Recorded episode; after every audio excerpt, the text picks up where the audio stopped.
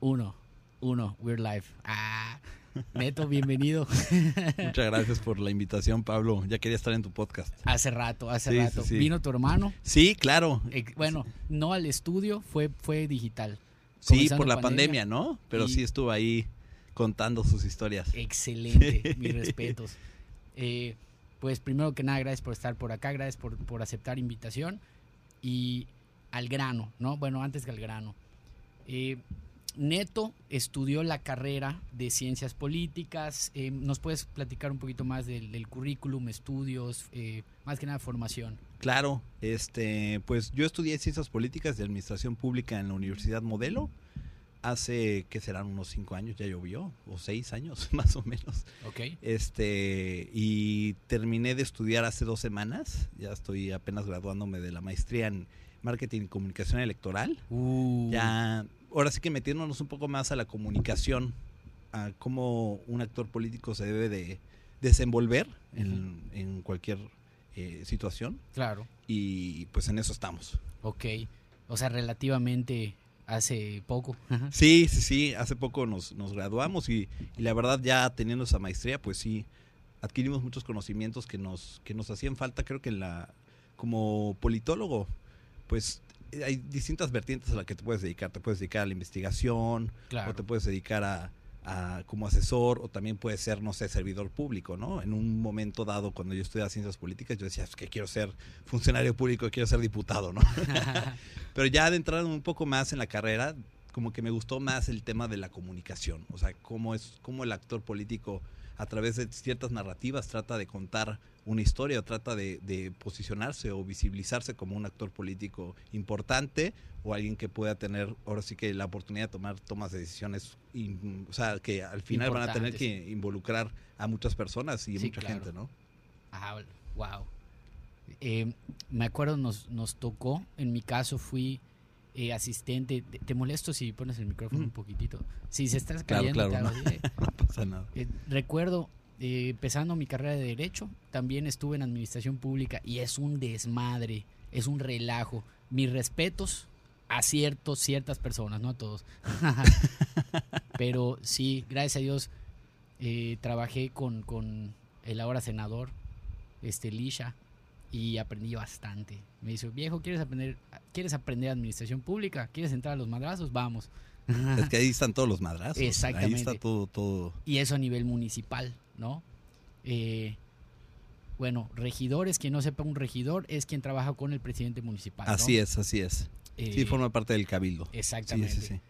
Y, y bueno, me encantaría que estamos en época, no es electoral, es un, es, esto es nuevo, ¿de dónde sale? ¿De, dó- de dónde En veda, ¿no? se supone? Se supone, ¿no? ¿Quién, quién habrá que- convoca la revocación de un mandato?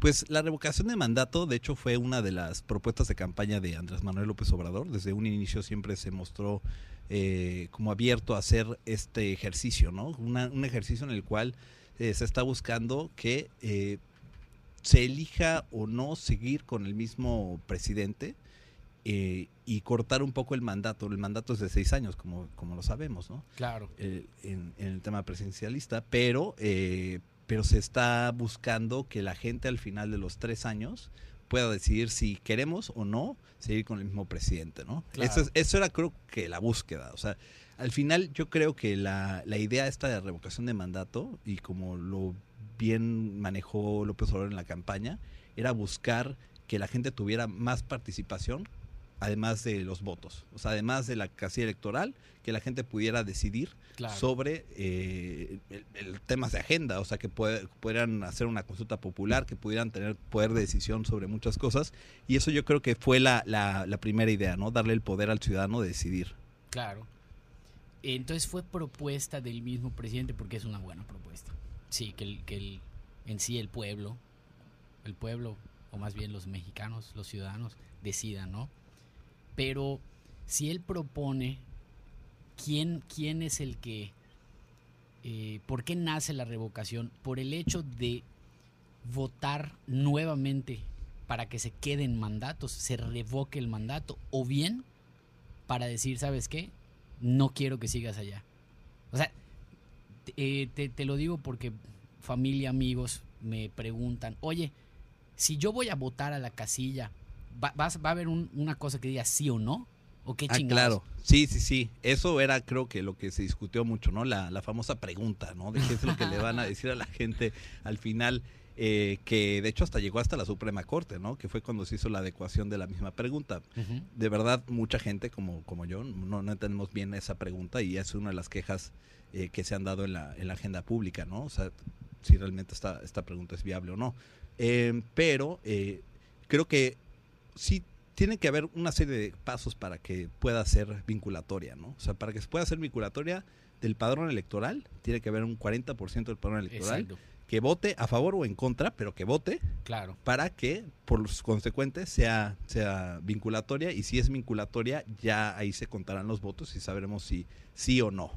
Sí. Entonces, en el caso de que no quede, que no lleguemos a los 30, de los 92 mil millones, que queden 31, aproximadamente 29.3, 3, 3, 3. Si esos 29.3, si no alcanzan los 29, es que ah, bye bye, AMLO. Claro, o sea, eh, ahora sí que dependiendo, como, como te comentaba, del, del- ahora sí que el porcentaje de, de- de votación, eh, ya a partir del conteo de votos se podrá saber si sí o no. Digo, mucha gente ahorita está apostando porque no, no salgamos a votar o que no votemos, ¿no? Y también es, yo digo que hay que respetar las, las, las partes, Claro. mientras se respete también las instituciones. O sea, eso es algo que, que creo que es un tema Es que hablar. Es que está bien loco, porque allá no me cuadra el, el zapato, no, no me queda. Si se supone que nuestro presidente está chingando a las instituciones que deberían de... o sea, Sí, de- que hacer el ejercicio, ¿no? Sí, sí, sí, Exactamente. tal cual. entonces, básicamente se lo está pasando por las pelotas, ¿no? Pues sí, sí ha habido un ataque muy... De hecho, Jesús sirve a hacer Gerso, que es un analista político, lo decía en su, en su columna. No es una revocación, es una provocación, ¿no? Y creo que sí, en ese contexto sí ha habido ciertas actitudes del propio presidente de la República en las mañaneras en las que ha desprestigiado totalmente no solo el ejercicio que, que está haciendo el INE, sino también a las propias instituciones y, y se ha buscado hacer esta famosa reforma electoral para hacer que estos consejeros no terminen su mandato, o sea, que ya sean, que ellos al final, eh, pues, se despidan de, de- de- de su, de su trabajo como tal y por lo tanto, pues se haga una votación para elegir nosotros como ciudadanos A los quiénes son los competentes Pero para es una pendeja, es Y al final, y al final, como bien lo dices, pues sí, es algo complicado porque, digo, es un órgano autónomo y por lo tanto se tienen que tomar las decisiones y las personas que están ahí es por su preparación y son gente que ahora sí que tiene toda la experiencia. Digo, no sabemos si sea bueno recortarles el mandato a los a las personas que están en el INE, son nueve años, ¿no? Por eso que se los recorten a cuatro. Pero en estos momentos, en los que hay una polarización muy grande por parte del presidente, sí es muy complicado hacer un conflicto en contra de las instituciones, porque al final son las instituciones que nos, que nos regulan y son las instituciones que al final nos dan eh, cierta certidumbre para los ejercicios. O sea, cómo se va a convocar una elección en, en este año que tenemos otra elección a, a gobernadores cuando el INE está tan desprestigiado. Claro, y les recortan el, el- les recortan el presupuesto, Así cómo, es. cómo van a organizar. Hace poco vi que aún así, aún con el recorte, inclusive van a poder hacer su, su chamba, ¿no? Sí, Y algo que me, me- me molesta un poco, cabe recalcar que Neto no está, no está a favor de ningún partido político. así es, Es totalmente apartidista. Imparcial. Totalmente, sí, sí, sí. Desde, desde un principio yo he sido muy imparcial en cualquier otro ejercicio, de verdad. Yo siento que hay que ver todo con matices. Tanto ver la parte positiva como ver la parte negativa. También el INE no ha hecho una buena promoción de la revocación de mandato. Que se han dado algunos anuncios, pero realmente que la ciudadanía entienda ciertamente cómo es este ejercicio Exacto. y, y el poder de decisión que va a tomar, realmente no se está entendiendo. Entonces son esas dos visiones. Desde el púlpito del presidente que ha atacado constantemente al, al INE, a científicos, A científicos, escuelas de, de a activistas, al INE, a periodistas, al Sí, sí, INE. sí. Sí, viste la declaración de la Semarnat, ¿no? O sea, ese tipo de cosas eh, creo que no, no ayudan mucho a esta demo- a la democracia que tenemos. Digo, creemos que tenemos que tener un presidente que respete las instituciones y también unas instituciones que también promuevan un ejercicio y busquen que la gente esté enterada de, de esto de la revocación de mandato, porque ya estamos a cuántos días, tres, cuatro días de que se lleve a cabo la revocación de mandato. A cuatro días. A cuatro días. Y aún así mucha gente no entiende si es bueno o no, o qué hago, voto o no voto. ¿Tú, ¿Tú crees que su, su, en su mandato ha sido autoritario, comparando históricamente a, a personajes como Stanley, a Hitler, a eh, es Mussolini. Sí, Mussolini. Un, un, autoritarismo en el que empieza a pegarse poquito a poquito a los militares hasta que el pueblo na, no se puede quejar, no nos podemos cagar de risa, no podemos mentar madres. pues yo creo que no, yo no veo un escenario como tal. Eh, sí veo que es un presidente que ha, le apuesta a una narrativa y la narrativa va dirigida a un sector específico y el Exacto. sector específico es el pueblo. No importa la clase media, no importa la clase alta. Realmente sí le está funcionando su discurso, porque al final se queje con los, con los comisionados de Europa o haga lo que sea, al final le está respondiendo a su gente y a su modo, y como sea le está funcionando, porque vemos que las, las encuestas, aunque ha bajado la popularidad de, del presidente de la República, siguen en 67%. O sea, sigue teniendo mucha popularidad porque él sabe a quién va dirigido su discurso. Y ese es el tema. O sea, podemos juzgar a López Obrador como sea, uh -huh. pero que es un estratega en la comunicación, sí. Es, porque si te das cuenta, él mueve la agenda pública. Sí, claro. Cualquier otra cosa que pase en el país, todo se tiene que ver por medio de la mañanera y la mañanera se replica en todo y a partir de la mañanera se hacen las notas y a partir de la mañanera se habla de, de lo que sea. Entonces también es periodista el hijo de puta. sabe, sabe mover muy bien la comunicación. De hecho, pues en el 2018 López Obrador gana por eso, porque sabe leer muy bien a la gente. La gente, según un artículo del Reforma en 2017 más o menos, decía que el, el problema más grande del país y de la ciudadanía era la corrupción. Uh -huh. Entonces, ¿qué hizo el presidente? Dijo, durante todos los años que he estado como candidato, he apostado por eliminar la corrupción. Le dio la solución a las personas. Dijeron, si el mal más grande que tiene México es la corrupción, sí, claro. vamos a ir en contra. Y ese fue su discurso y por eso es el que, que, que gana López Obrador, porque al final todos los partidos políticos y todos los, los, los, candidatos no tenían esta narrativa que tenía López Obrador, que ya llevaba desde hace muchísimos años. O sí, sea, claro. ya con toda la carrera política que tuvo como jefe de gobierno en la Ciudad de México, su carrera política también en Tabasco. Dos, ya, y ya, dos veces precandidato. Así es. ¿Cuántos años? Toda su vida hizo campaña. Bueno, no toda su vida. Eh, habían unos, da, bueno, no datos. Históricamente, desde su, no sé, su mayoría de edad, ya, ya empezaba a vivir de, una, de un partido político. Entonces, sumándole todos esos años más todo, lo, ah, claro, todo el sí, sí, sí. cagadero, pues, pues ganó, ¿no? Sí, es una realidad. ¿Y cuánta gente, más de 30 millones de personas votaron por Andrés Manuel? Porque supo responder a ese discurso que muchos políticos no entienden. Por eso hay muchos en la oposición que no modulan o no crean una buena narrativa para la gente. Porque al final López Obrador uh -huh. sabe a qué sector va dirigido, ha movido bien su campaña y al final siendo presidente de la República mueve toda la conversación. Y eso es lo, lo yo creo que lo genial que tiene, que tiene el presidente. Ahora, no está bien que se ataquen las instituciones, no está bien que se, que se le diga pseudoambientalistas a las personas que se han dedicado durante años a proteger el medio ambiente y uh -huh. hablando del tema del Peter Maya que también es otro uh -huh. tema complicado. Eco, ecocidio. Ecocidio. Entonces, y, y, su respuesta fue pues pues los anteriores también hicieron uh -huh. son ecosistas. Sí, él siempre se regresa al pasado y es como una estrategia de decir, bueno, es que yo estoy haciendo otras cosas y los que llegaron estuvieron peores. Y pero bueno, vemos la situación de, de no solo el narcotráfico, de la violencia. Y la violencia no, no, no es a causa de un partido político, no es a causa de un sexenio, es una es ya ya ya el gobierno no puede hacer casi casi nada por, por tratar de evitarlo, pero también las respuestas que ha dado sí me parecen un poco insensibles ante la situación que en la que vivimos ahorita. Sí, claro. Eh, platicando esta parte de las, estra las estrategias del presidente como eh, generando, ¿tú crees que, que hayan generado este, bueno, este triaño, ¿cómo se dice? Estos tres años, más, más combate, más separación entre personas, independientemente de, de, de, de ideología, de vivienda, de... Sí. ¿Tú crees que ha sido el- el- los tres años, los Yo creo que ha habido un rompimiento y, y lo podríamos comparar un poco, más o menos podríamos compararlo con el gobierno de Donald Trump, ¿no? Esta división entre los buenos que están conmigo y los que están en mi contra. O sea, quien, quien no esté conmigo? ajá, quien no está conmigo está, está en mi contra. Y pasa mucho con, bueno, yo soy analista político, también eh, escribo en, en un periódico y pasa mucho que como, como analista, pues sí te sorprende el hecho de que pues tú haces una labor, no porque te estén pagando, no porque te esté pagando la oposición, tú lo haces porque realmente estás haciendo un análisis de la situación. Claro. Pero cualquier persona que critique o que haga un análisis crítico hacia la administración actual es meterte Es como enemigo, sí, sí, tal cual.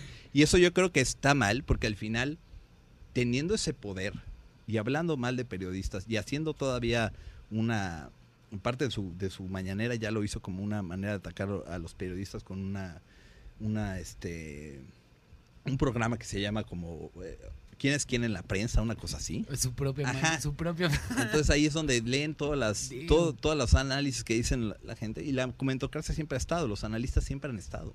Pero el problema es que desde, desde el púlpito presidencial pues esté buscando atacar a aquellos analistas que no necesariamente están en su contra, están dando su opinión sobre cues- cuestiones complicadas que realmente nos, nos competen a todos. Claro.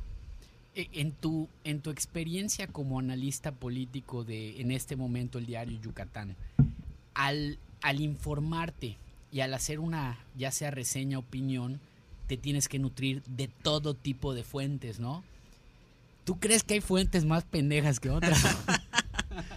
Pasa muchísimo y ahorita con las redes sociales, toda cuestión que sea publicada puede ser verdad o puede ser tomada como una verdad absoluta. Eh, los famosos bots de campañas de Hillary Clinton. Ah, que también. fueron, eh, digo, son, son pendejadas, ¿no? Eran noticias falsas Sí. o no o, o era una imagen, le cambiaban de audio y te Así es, inventaban y- una historia. Y sí, y eso es una manera de la, es una arte de la comunicación de aquellos que se dedican a la comunicación, porque también hay que entender que los, los consultores o los analistas, algunos se dedicarán a posicionar gente y otras gentes también se dedican a hacer bots y granjas de bots para al final eh, marcar una tendencia. Pasó con Donald Trump también.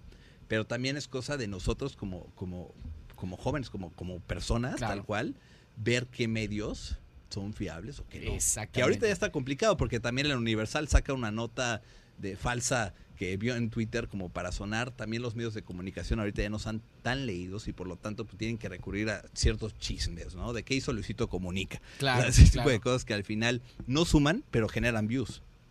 Pues es, es un negocio, Es ¿no? un negocio total. Sí, y sí, está, sí. lo- está loquísimo porque, porque te, te pendejas a quien sea, ¿no? Y, y te lo digo no solo en, en- en política, pasa en, en cine, en Así música, en, en teatro. Bueno, teatro no. Bueno, también pasa teatro, te cagas de risa. Pero, ¿qué consejo le puedes dar a un joven que, que quiera en este momento que esté pensando si vota o no vota? Bueno, más Claro. cambiando la pregunta, ¿no? ¿Cómo se podría infor- informar un joven que no tenga idea? Claro, yo creo que hay medios de comunicación que yo recomendaría. Uno de ellos es el Universal, el Financiero, el Diario Yucatano, porque escribe ahí no le estoy haciendo propaganda, o que sí. Pero sí hay medios de comunicación que realmente sí son la información que sacan son verídicos porque son gente que se dedica a la investigación, o sea, no sacan cualquier nota al azar, ¿no? Eh, el Por Esto podría decirlo que también es un, periódico de investigación, La Jornada Maya. A mí lo que me gusta es informarme de todos los medios de comunicación. Aunque yo escriba al diario Yucatán, yo todos los días en la mañana me leo todos los diarios. ¿Cuántos cafés te chingas? Uf, varios, imagínate. Pero me leo todo para tener esa perspectiva. O sea, porque si tú lees un solo diario, te vas a tener una línea. Vas a tener una línea al final de la información. Eh, El efecto de, el efecto de, ¿ha- ¿has visto el documental? ¿Cómo se llama, Mundo? El de Tri- Tristan Harris. Es este, el, el dilema de las redes sociales. ah, sí, sí lo vi. Sí, sí, lo sí. vi. Sí lo es, vi. es, es lo mismo, pero en vez de encerrarte a un feed de Facebook con personas Claro. o, o- o noticieros o lo que sea que sigues una página, pues te quedas allá en, en- Lo explicaste perfectamente. en Ese es el diario. tema. Si nosotros nos dedicáramos, está cabrón, ¿no? Porque no todos tenemos el tiempo, ¿no? Yo me dedico a esto, pues sí me apasiona leer el periódico todos los días, ¿no? Habrá gente que no, pero por lo menos dejamos de informarnos un poco de Twitter y nos metemos a, los medios de comunicación. O sea, también hay, cosas de Twitter que hay que valorar y hay, cosas muy interesantes y hay muchas notas y analistas que ponen argumentos muy, muy padres, pero también es importante relacionarnos, ir eh, checando medios de comunicación que nos vayan a ayudar para que nos, nos informemos y verlo, como tú dices, desde distintas perspectivas. Claro. Sí. Al, al no informarse o al dejar que la persona que está... La primera cosa que veas, ¿no? ¿Qué pasa? Y me incluyo, ¿no? De pendejo. Pendejo en, Argentina, güey. El pendejo en Argentina es el, el chamaco, el chavo. ¿Qué, qué pasa? Eh, lo primero que ves te lo crees, güey. Y, y, preocupa, ¿no? Y a todos nos pasó. y nos sigue pasando, ¿no? Totalmente. ¿Cuántos no caímos en notas del Deforma? Ah. De que se iba a hacer un Disneyland en Chichen Itza. No, yo, hasta lo compartía, así, oye, qué grave, ¿no? Ese tipo de cosas que también, que también, o, sea, de ese tipo de medios. Sí, claro. Que al final terminamos compartiéndolo. Aunque seamos jóvenes, terminamos compartiendo ese tipo de información. Eh, hay un, hay un, este, hace, hace poco, no, no puedo citar porque no recuerdo en dónde lo escuché, una persona hizo una noticia falsa, ¿no? Y, fue un experimento, güey, que eso está interesante, ¿no? ¿Hasta qué grado y hasta dónde puede llegar? Y, resultó que el New York Times lo, lo, lo Creo que sí, sí escuché sobre ese caso. y fue una estrategia, fue una estrategia de él para, para tratar de ver hasta qué punto llegaban las fake news. Y sí, es real. O sea, cualquier cosa que tú digas o hagas o publiques, al final si lo replicas en cualquier otro medio de comunicación se vuelve una verdad y eso es lo grave. Exacto. Porque cualquier cosa que se pueda comunicar puede, puede ser falsa y aún así tener muchísimos views y causar cierto miedo en la población o como sea, ¿no? Claro.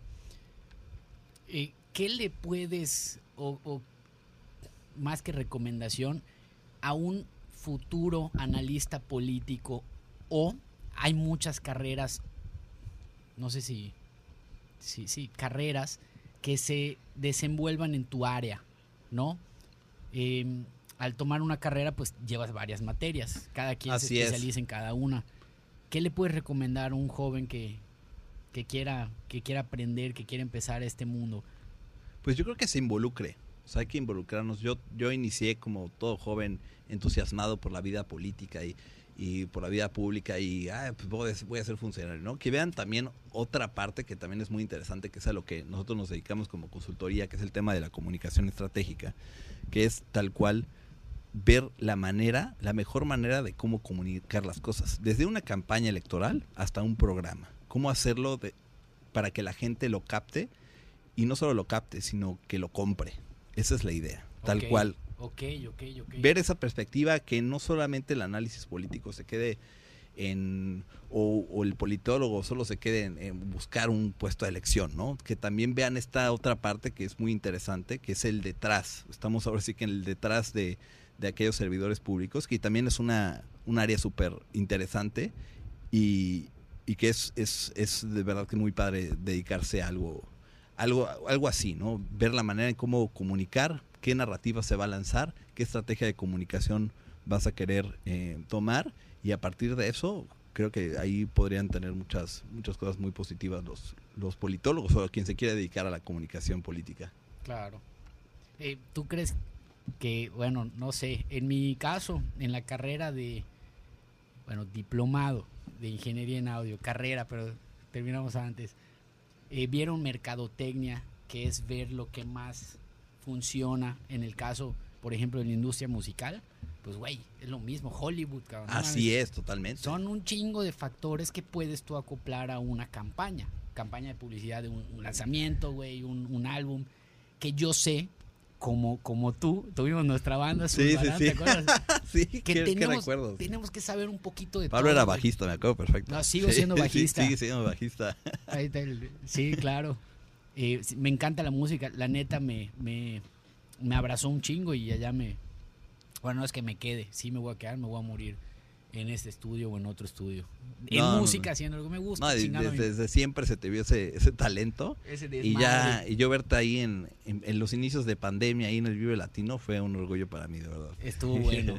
pero, pero estuvo muy loco porque resultó que nuestro presidente no había dicho que era oficial este pedo, ¿no? Entonces, ¿tú a quién crees, güey? Me, me explico. Obviamente, eh, te, te cuento, me tuve un, tuve un pedo en la, en la rodilla derecha.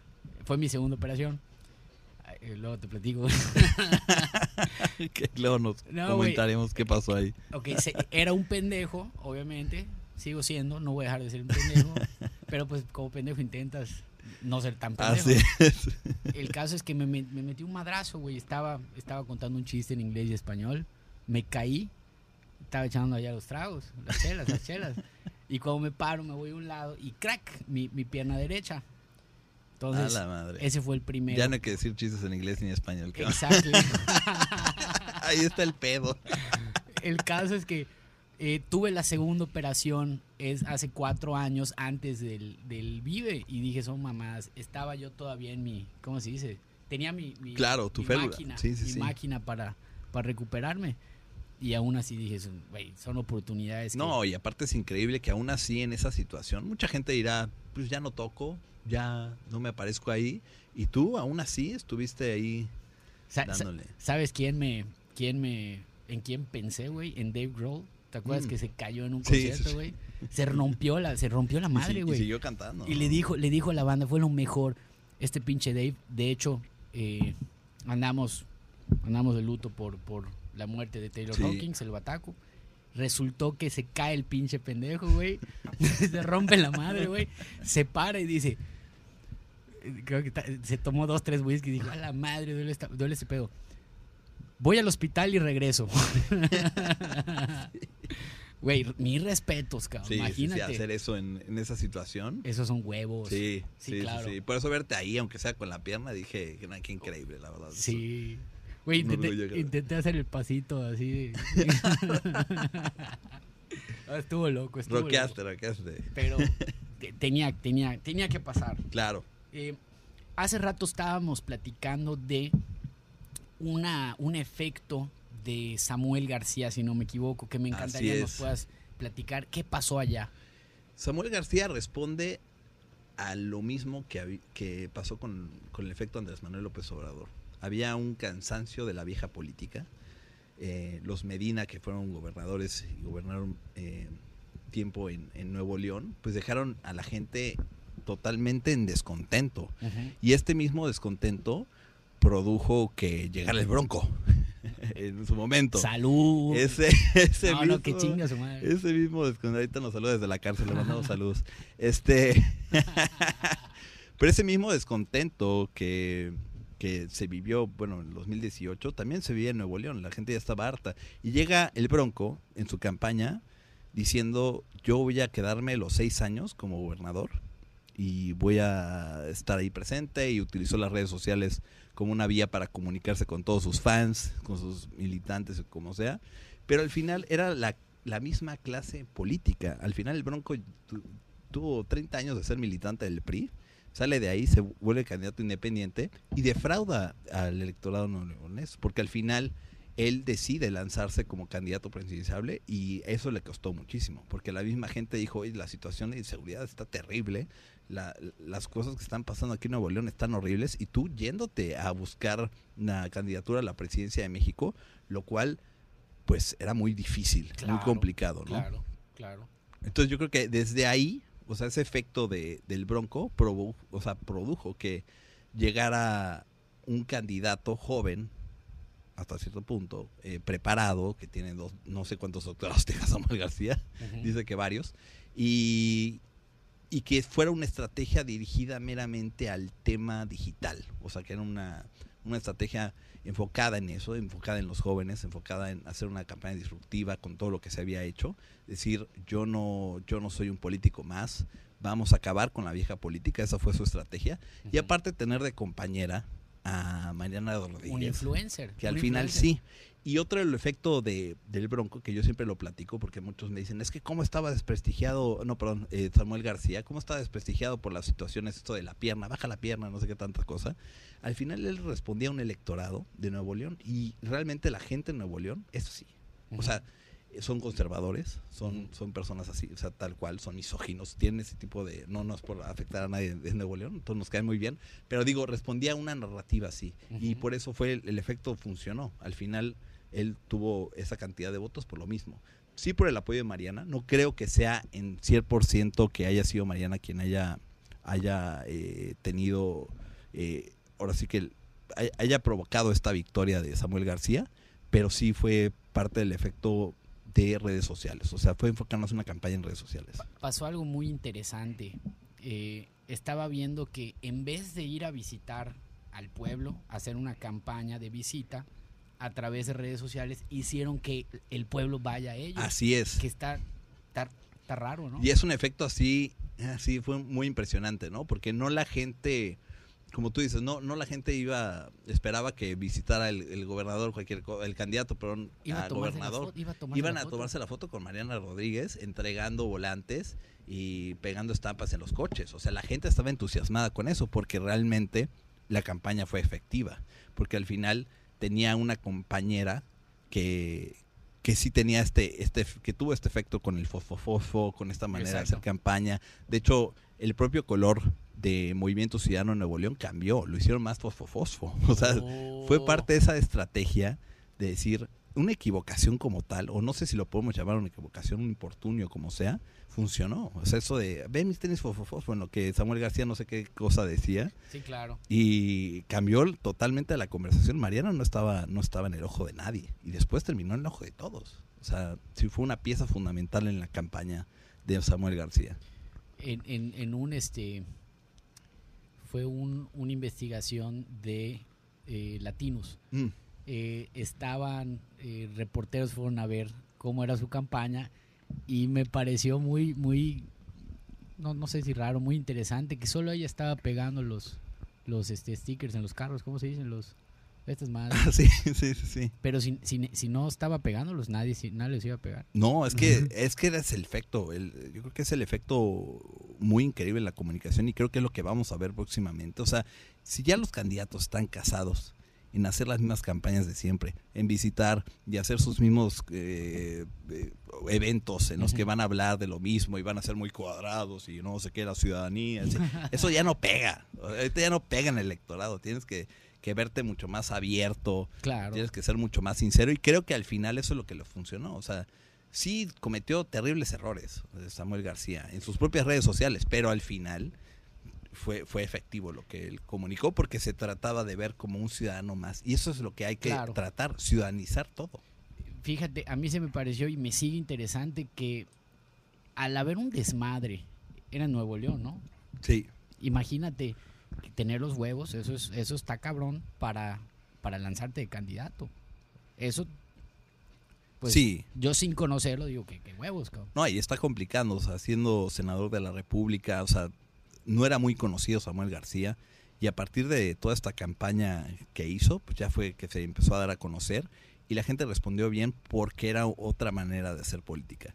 Ahorita lamentablemente ya estamos viendo cuestiones terribles que están pasando en, Nuevo León, o sea, la manera en la que están comunicando, parece que siguen en campaña, disfrazándose de dinosaurios con niños, o esta, esta idea de, no sé, de, de, adoptar un niño un fin de semana, se me hizo una cosa espantosa, o sea, hay cosas así que, no, que ya no se deben hacer, y, pero por lo tanto ellos están tratando de buscar esta esta, este posicionamiento para en un momento dado lanzar a Samuel García como candidato presidenciable, lo cual para mí se me hace algo muy complicado. O sea, y es el mismo desencanto que tenía el Bronco cuando llegó al gobierno y cuando dejó la, dejó ahora sí su, su sexenio.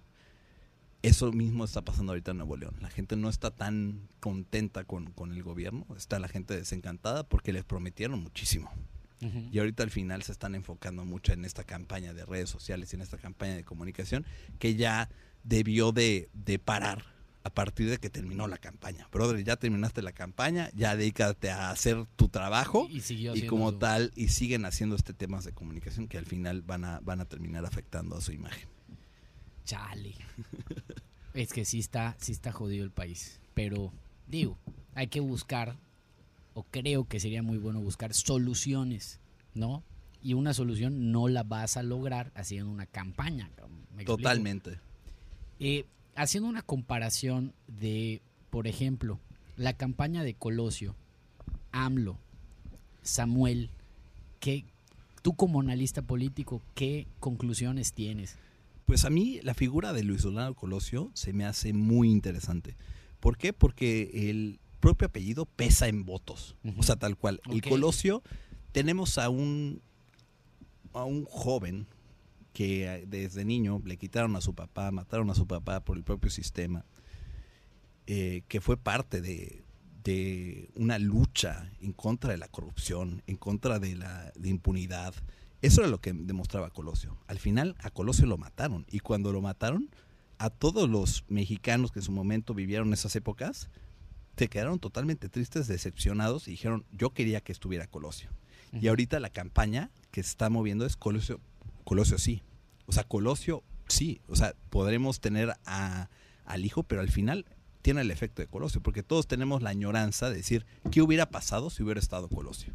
¿Qué hubiera pasado si hubiera sido presidente? Si hubiera acabado con la corrupción, si hubiera acabado con, con este sistema, si hubiera roto con las mismas, las pésimas prácticas que se hacen en política. Y el efecto de, Colosio sí puede tener una relevancia. O sea, de, por sí por su apellido, pero también por la, la manera en la que se desenvuelve. Es una persona que sabe moverse en público, es una persona que tiene la preparación académica, es una persona que al final, aunque haya sido diputado y ahorita alcalde, sí puede ser alguien que, que, pueda tener este esta posibilidad de por lo menos ser candidato presidenciable. Claro. Híjole. Es que sí, sí estuvo bien loco. Sí estuvo bien loco. Digo, no nos tocó, ¿no? no nos tocó, pero, la historia y la... Y, sí, y esa idea de... La campaña sí. Esta añoranza de... Ajá, esta añoranza de...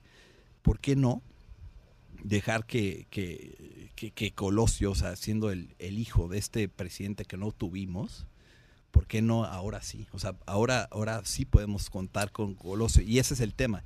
y el efecto... Pero es su hijo. O sea, su hijo es un candidato. Sí, es candidato. Es posible candidato, dicho, en las últimas encuestas. O sea, encuesta. ajá, en las encuestas está muy posicionado, mucho más arriba que nuestro gobernador Mauricio Vila, que a ver si nos, nos está viendo. Un saludo, Mau. Un saludo, Mau. un saludo, Mau.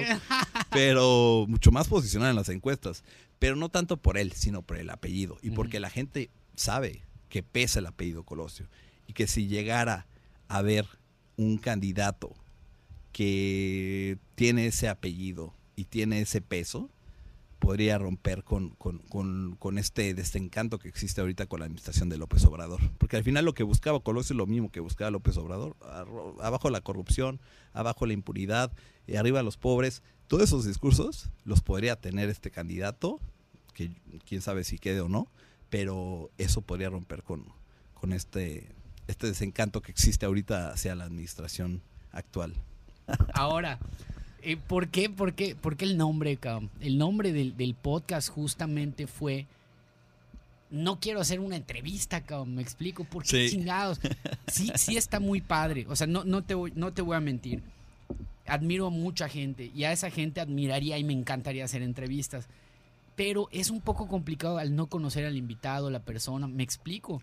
Entonces, ya le cambia el giro totalmente. Entonces, el hecho de no conocer a una persona, de entrada, nosotros tenemos una, por decir, un, un una, una, idea de la persona sin conocerla.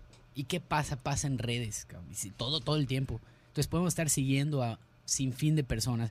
Que el hecho que no pasaba hace, hace unos cuando no había imagen o, televisión. Ah, claro, claro. Eh, ¿Qué pasaba? Cuando empezaron a hacer, eh, hay un documental que te recomiendo que, también nos puede dar una idea, se llama el de 15 Minutes of Shame o 15 minutos de vergüenza. ¿Qué pasaba? De hecho, lo platicamos con Bustillos en el podcast pasado. al antes no haber una, eh, un, una cercanía con las personas. Digamos que a las personas muy populares o muy conocidas normalmente en esa época eran políticos o artistas, ¿no? O los magos, cabrón, en su momento. Que tú los veías en un cartel y decías, ah, pues no mames, wow. El hecho de ver esa persona en una imagen, ya la, la gente tenía una perspectiva. Entonces, Sí, se hacía sus juicios, ¿no? Sobre esa persona totalmente. antes de conocer, güey, imagínate. Entonces no es lo mismo, te lo digo, te lo digo, pues a quién no le pasa con. Yo admiro a mucha gente y la tienes y dice, sí, te quedas cuadrado. Sí. sí, pero digo, eh, creo que, que algo muy, muy chingón puede ser una. un. un- ol- olvidarse de todos los juicios. O, o es el prejuicio, sea bueno, sea malo.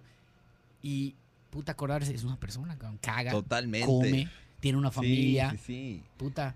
Es que ese, ese yo creo que es el tema, ¿no? O sea, el- el- vemos como muy difícil podernos relacionar. Y ahorita en redes sociales creo que hay mucho más posibilidad de que tú puedas escribirle un tuit a cierta persona y por lo tanto eh, empezar a eh, tener una relación con, con, o sea, laboral o personal o como sea. O sea, sí, ahorita ya la gente inalcanzable ya es alcanzable, por lo tanto, pues sí, sí da, da para que puedas tener una buena conversación da para que puedas eh, pues tener una buena plática con cualquier otra persona, pero sí antes idealizábamos muchísimo a las personas como tal. E- Era como ajá, prejuzgar, ¿no? Ajá, totalmente. Pero sí pasa. A ver, nada, más conecto esta mano, no hay pedo, no hay pedo. No hay pedo, no hay pedo. No pasa nada, no pasa nada. es que ahí está, ya aprendió esto. Esto lo, lo, lo quitamos, lo dejamos. Chinga su madre. Ahora sí. Hello, motherfucker. Güey, es que disculpen todos. Si nos estás escuchando, no vas a tener idea. Si nos estás viendo, se apaga una camarita, pero no hay Es parte, es parte de parte todo, de es este parte de todo. Eh, me gustaría y me encantaría preguntarte algún libro o documental que, que te haya marcado, que te que escogiendo tu, tu profesión hayas dicho, a partir de este libro, este momento, me, me gustaría acercarme más a este tema político, ¿no? Ciencias políticas, analismo político, periodismo inclusive, yo lo en parte es como un periodismo, porque todos los días te echas un, un Sí, periodicazo, sí, ¿no? totalmente. Yo creo que podría recomendarles, eh, si no voy a fallar como, como Peña Nieto. la, Biblia. La, la, eh, la silla del águila de Carlos Fuentes, de verdad cuenta una, una no ahora sí no les voy a hacer spoiler, ¿no? Espero que lo puedan leer, pero cuenta una historia de cómo, qué pasaría eh, si la clase política, si en un momento en la clase política nos quedamos sin redes sociales y nos quedamos sin medios de comunicación y cómo, cómo realmente nos comunicaríamos, ¿no? Entonces, desde ahí el, el arte, ¿no? Que lo decía el propio, propio Maquiavelo, ¿no? La, la manera de cómo comunicar o cómo hacer las... ¿Gustas otra, perdón? ¿Eh? ¿Gustas otra? Ah, sí, sí. Este... Cómo comunicar... Este, agüita. Agüita. No, no, no, estoy bien, ¿eh? Estoy Va, va. perfectamente bien. Este, pero... Ajá, entonces creo que La Silla del Águila creo que puede ser un libro que yo les recomendaría bastante, que habla un poco acerca de esto de la comunicación política. Y vernos en un escenario qué haríamos si no tuviéramos redes sociales, qué, hu- qué hubiera pasado si no, no teníamos la manera de comunicarnos ni televisión ni nada y tratáramos de, de buscar tener posicionamiento en, cier- en ciertas poblaciones. ¿no? Entonces eso creo que está bastante interesante y ese se lo recomiendo muchísimo para que lo, para que lo vean. Ok. Eh, es documental libro. libro. Es un libro, sí, sí, sí. Eh, ¿Te gustaría, no sé, si en un, en un futuro echarte un librito en base a todo este analismo que has hecho? Digamos que puedes hacer un libro de, no lo sé, se me ocurre, ¿no? Y tampoco me, me, me tienes que Dame ideas escuchar. para anotarlas. Pero, pero está, está muy chingón, ¿no? Hay un, hay un este, podcaster que admiro un chingo, se llama Timothy Ferris, que él, en base a sus entrevistas, hizo un libro. Respuestas de los consejos más chingones o las rutinas, por ejemplo, te iba a preguntar ahorita. Sí. Entonces, en base a todo esto que dijo, oye, se me hace interesante esta madre, voy a intentarlo. Hizo su, su libro y le fue muy bien. Ahora, como analismo, está muy chingón y muy interesante que puedes hacer del 1800 a 1900, de 1900 a 1900 tal, ta, ta, ta, ta. En nuestro caso, pues somos, estamos chavos, güey, vamos a cumplir ya casi 15 30. años, 15 años ma- pasado mañana. Sí, Somos, somos este de mayo. sí, Eh, revisamos la, la pachanga. Pero Ya los 30 ya pesan. ya aquí lo dijo el, lo dijo el camarógrafo, ¿no? 15. Dito, Dito, ¿cuándo es 30? Pero los 30 son los nuevos 20, ¿no? Lo que dicen. Exacto, exacto. ya pesa. Pero eh, en base a todo ese to- imagínate tanta información que te chutas al día, güey. Sí, sí, sí. explico y dices, ok, de esos, no sé, güey, de, de- de esas 20 notas, 30 notas, a lo mejor, puta, tú haces tu análisis, ¿no? Pero tú dices, a ver, algo no me queda claro acá, algo no se está, no, no está siendo 100% Así es. real o claro, y tú ves el otro periódico y dices, ah, no mames. Ahora, Esa perspectiva, y ¿no? hay, Sí. hay otro tema que está muy cabrón, güey. Imagínate, la historia siempre la cuenta quien gana. Yo creo que en los libros de, de en este momento de Rusia van a decir que, digamos, Ah, sí, No sé claro. si- no sé van, si- a, van a beneficiar al final al dictador Putin. O sea, sí, totalmente. Sí. pero, pero hay, hay muchas cosas que pasan allá porque también hay, hay, no, hay, hay muchas cosas. es que ahí, ahí no hay libertad de expresión. Eso es- pasa lo mismo con Cuba. Yo tuve la oportunidad de ir a Cuba, que serán hace como tres o cuatro años, y el Granma, que era el periódico de, de Cuba, y los, la mayoría de los periódicos eran darle, un- echarle muchísimas flores a, a entonces Fidel Castro, a Raúl Castro, y, y no, no daban a conocer realmente la información de lo que estaba pasando afuera. Entonces imagínate vivir en un país en el que no sabes qué está sucediendo y solamente estás glorificando a tus propios líderes Sí, claro. y, y, y no, no, no, sea, como Corea del Norte, Claro, o sea, ese claro. tipo de, de países en los que no, no existe esta libertad de prensa y no existe esta libertad de pensamiento y por lo tanto no tienes cómo informarte. No tienes idea de qué pasa en el No, no mundo, güey. qué- Globalización valió B. sí, O sea, es lo, es lo, es lo, lo, lo peligroso. Bueno, sí es peligroso, güey. Sí es peligroso. sí, sí es peligroso porque al final yo tengo ciertas, o sea, me informa de ciertas, ciertos periódicos y ciertas perspectivas, pero imagínate no tener ninguna perspectiva ni nada y no poder ser crítico con tu propio gobierno porque si no te van a encarcelar. O sea, sí, la verdad, en, México y tengamos el presidente que tengamos, sí tenemos libertad de prensa para decir lo que sea. Y la verdad, yo como, como analista político nunca me han dicho, no digas absolutamente nada, no te, no te metas en estos temas. O sea, sí tenemos eh, ahora sí que la libertad. El problema es que vivimos en el país en donde más se matan periodistas. Y es el, ahí es otro tema complicado, ¿no? Porque algunos sí podemos tener, yo digo, vivo en el privilegio ahorita de vivir en una ciudad en la que no pasa o dice que no pasa nada, Exacto, exacto, o dice que no pasa nada y que, y que las notas mu- muchas veces de las cuestiones que pasan son siempre bien pequeñitas, pero vivir en, en estados como Veracruz o vivir en estados como, como el Estado de México, en otros, en otros estados de la República, ejercer periodismo es el peligro más grande. Tijuana, güey. Tijuana, o sea, ahí está terrible, o sea, no puedes tú decidir hablar sobre cierto tema porque vas a afectar a, Te matan. te matan, a tal a tu cual. familia. Y- Entonces, eso está libertad de expresión que va- queda al aire.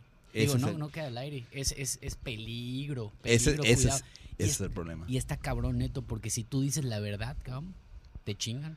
Eso es. O sea que no, no puedes hablar ni de las verdades ni el acontecer, porque si no, al final está en peligro tu familia. O sea, es- esa es, eso es la labor periodística de esos estados de la República. Es, es, es muy complicada y al final tú quieres dar a conocer la verdad, pero si das a conocer esa verdad, estás en peligro tú. O, o hasta tu, tu opinión, güey. Así Imagínate. es. Y está, está, está, bueno, está complejo. Como abogados, güey, el principio es una argumentación. Es, es- te vas a basar en un hecho, cabrón, o en un, en un argumento, no en una opinión. Hay dos cosas muy distintas Así es. que, que yo no sé, el periodismo no, no, no, no hace su opinión. Bueno, sí la da como una conclusión después del análisis, cabrón, Claro, que es lo claro. más valioso, güey. Sí, totalmente. El análisis es lo Eh, más valioso del periodismo. Sí, totalmente. Lo mismo en una propuesta de ley que, ok, analizas históricamente ciertos países que han propuesto, promovido ciertas leyes que, que crean un beneficio económico para todos, no, no solo para algunos, me explico. Así es. Pero es como las farmacéuticas, cabrón. Imagínate. Aquí tengo proyectos a corto, mediano y largo plazo. ¿Estás en este momento de consultor? Sí. ¿Cómo está el proyecto? Pues ya hemos trabajado con distintos gobiernos y, y alcaldías. De hecho, tuvimos, tuvimos la posibilidad eh, de trabajar con una, una campaña de reelección de un municipio de Yucatán y es- fue muy, muy interesante, ¿no? Porque pues nosotros vivimos en la ciudad de Mérida, es un municipio con costumbres y con tradiciones totalmente distintas a las de Mérida.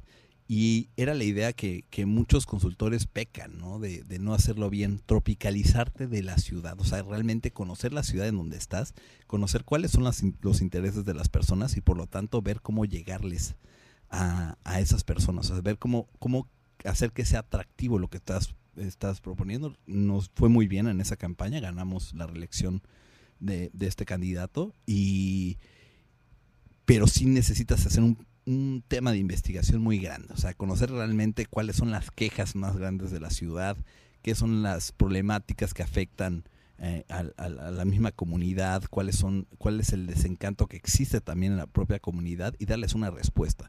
O sea, todo ese análisis que se hace, que es todo un proceso, en base a eso, tú tienes que hacer tus propuestas, de decir, bueno, esto lo voy a hacer, pero esto va a ser viable. Y en una campaña de reelección, pues también es complicado, ¿no? Porque mucha gente ya va- a quedar defraudada o va a quedar en descontento con lo que hiciste en tres años, ¿no? ¿Cómo lograr que la gente siga creyendo en ti? Y esa fue la campaña que nosotros hicimos y la verdad nos fue muy bien por lo mismo. Entendimos bien al electorado, sabíamos qué quería el electorado y, y queríamos que esta persona pues fuera reelecta para esta posición y por lo tanto eh, supimos medir cuál era el pulso el pulso de la, de la ciudad y por lo tanto pues sí, sí tuvimos esta pues, un año y medio que teníamos la consultoría pues ganamos una reelección y la verdad eso estuvo bastante bastante padre Qué loco.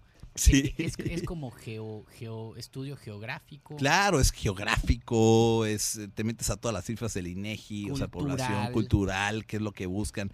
Y, y era eso, nosotros también nos dedicamos a ver el tema de redes sociales, que era lo atractivo, ¿no? Porque pues, lo atractivo para Mérida puede ser unas cosas, pero lo atractivo para Motul, Ticul o cualquier otro municipio es diferente, ¿no? Entonces tratar de tropicalizarte, por lo tanto entender a la ciudadanía, preguntarles realmente cómo se sienten y ver qué, qué cosas pueden ser una propuesta viable. Y también hay otra cosa que hay que buscar eh, hacer una estrategia para que eh, seas un diferenciador de todos los otros candidatos, porque teníamos candidata del PAN, que estaba muy posicionada, teníamos candidato del Verde también que muy posicionada, pero tenías que ver qué cosas, pues qué cuestiones tenían ellos que puede ser que no le hubieran dado lo mismo que este, esta persona que se, que, que se religió, ¿no? Ok. Sí, tú, tú como analista, ¿sigue habiendo una, eh, digamos, monarquía o autoritarismo con religión? O- Pues en las comunidades, fíjate que pesa muchísimo, nosotros lo vimos, porque pues teníamos un candidato que era algo conservador. que al final en esas comunidades pues sí sigue preservándose mucho el tema del lo que diga el sacerdote se hace. Ok, O, ok. o el sacerdote dice alguna cosa y, y contradice a, a tal persona, pues tienes que seguir lo que dice el sacerdote, ¿no? Y era una de las cosas que nos, nos, nos involucramos nosotros, o sea, porque también había esta idea de abrirse, y yo se lo decía al candidato, oye, hay que abrirnos a, a lo que está pasando ahorita, o sea, a los derechos de todas las personas, vamos Claro. a abrirnos a eso. Y en esas comunidades, pues a veces son como muy, se se resisten mucho al cambio, ¿no? A, es- a esta nueva idea de, pues lo que ya, ya está establecido, ¿no? Como tal, pero que al final ellos no conocen. Entonces, darles a conocer, oye, vamos a darle libertad a todos, hay que tratar de hacer eso. Y pusimos una bandera LGBT afuera del palacio, o sea, hicimos toda una revolución. Mucha gente, como los sacerdotes, saltaron y, ¡ay, cómo es posible!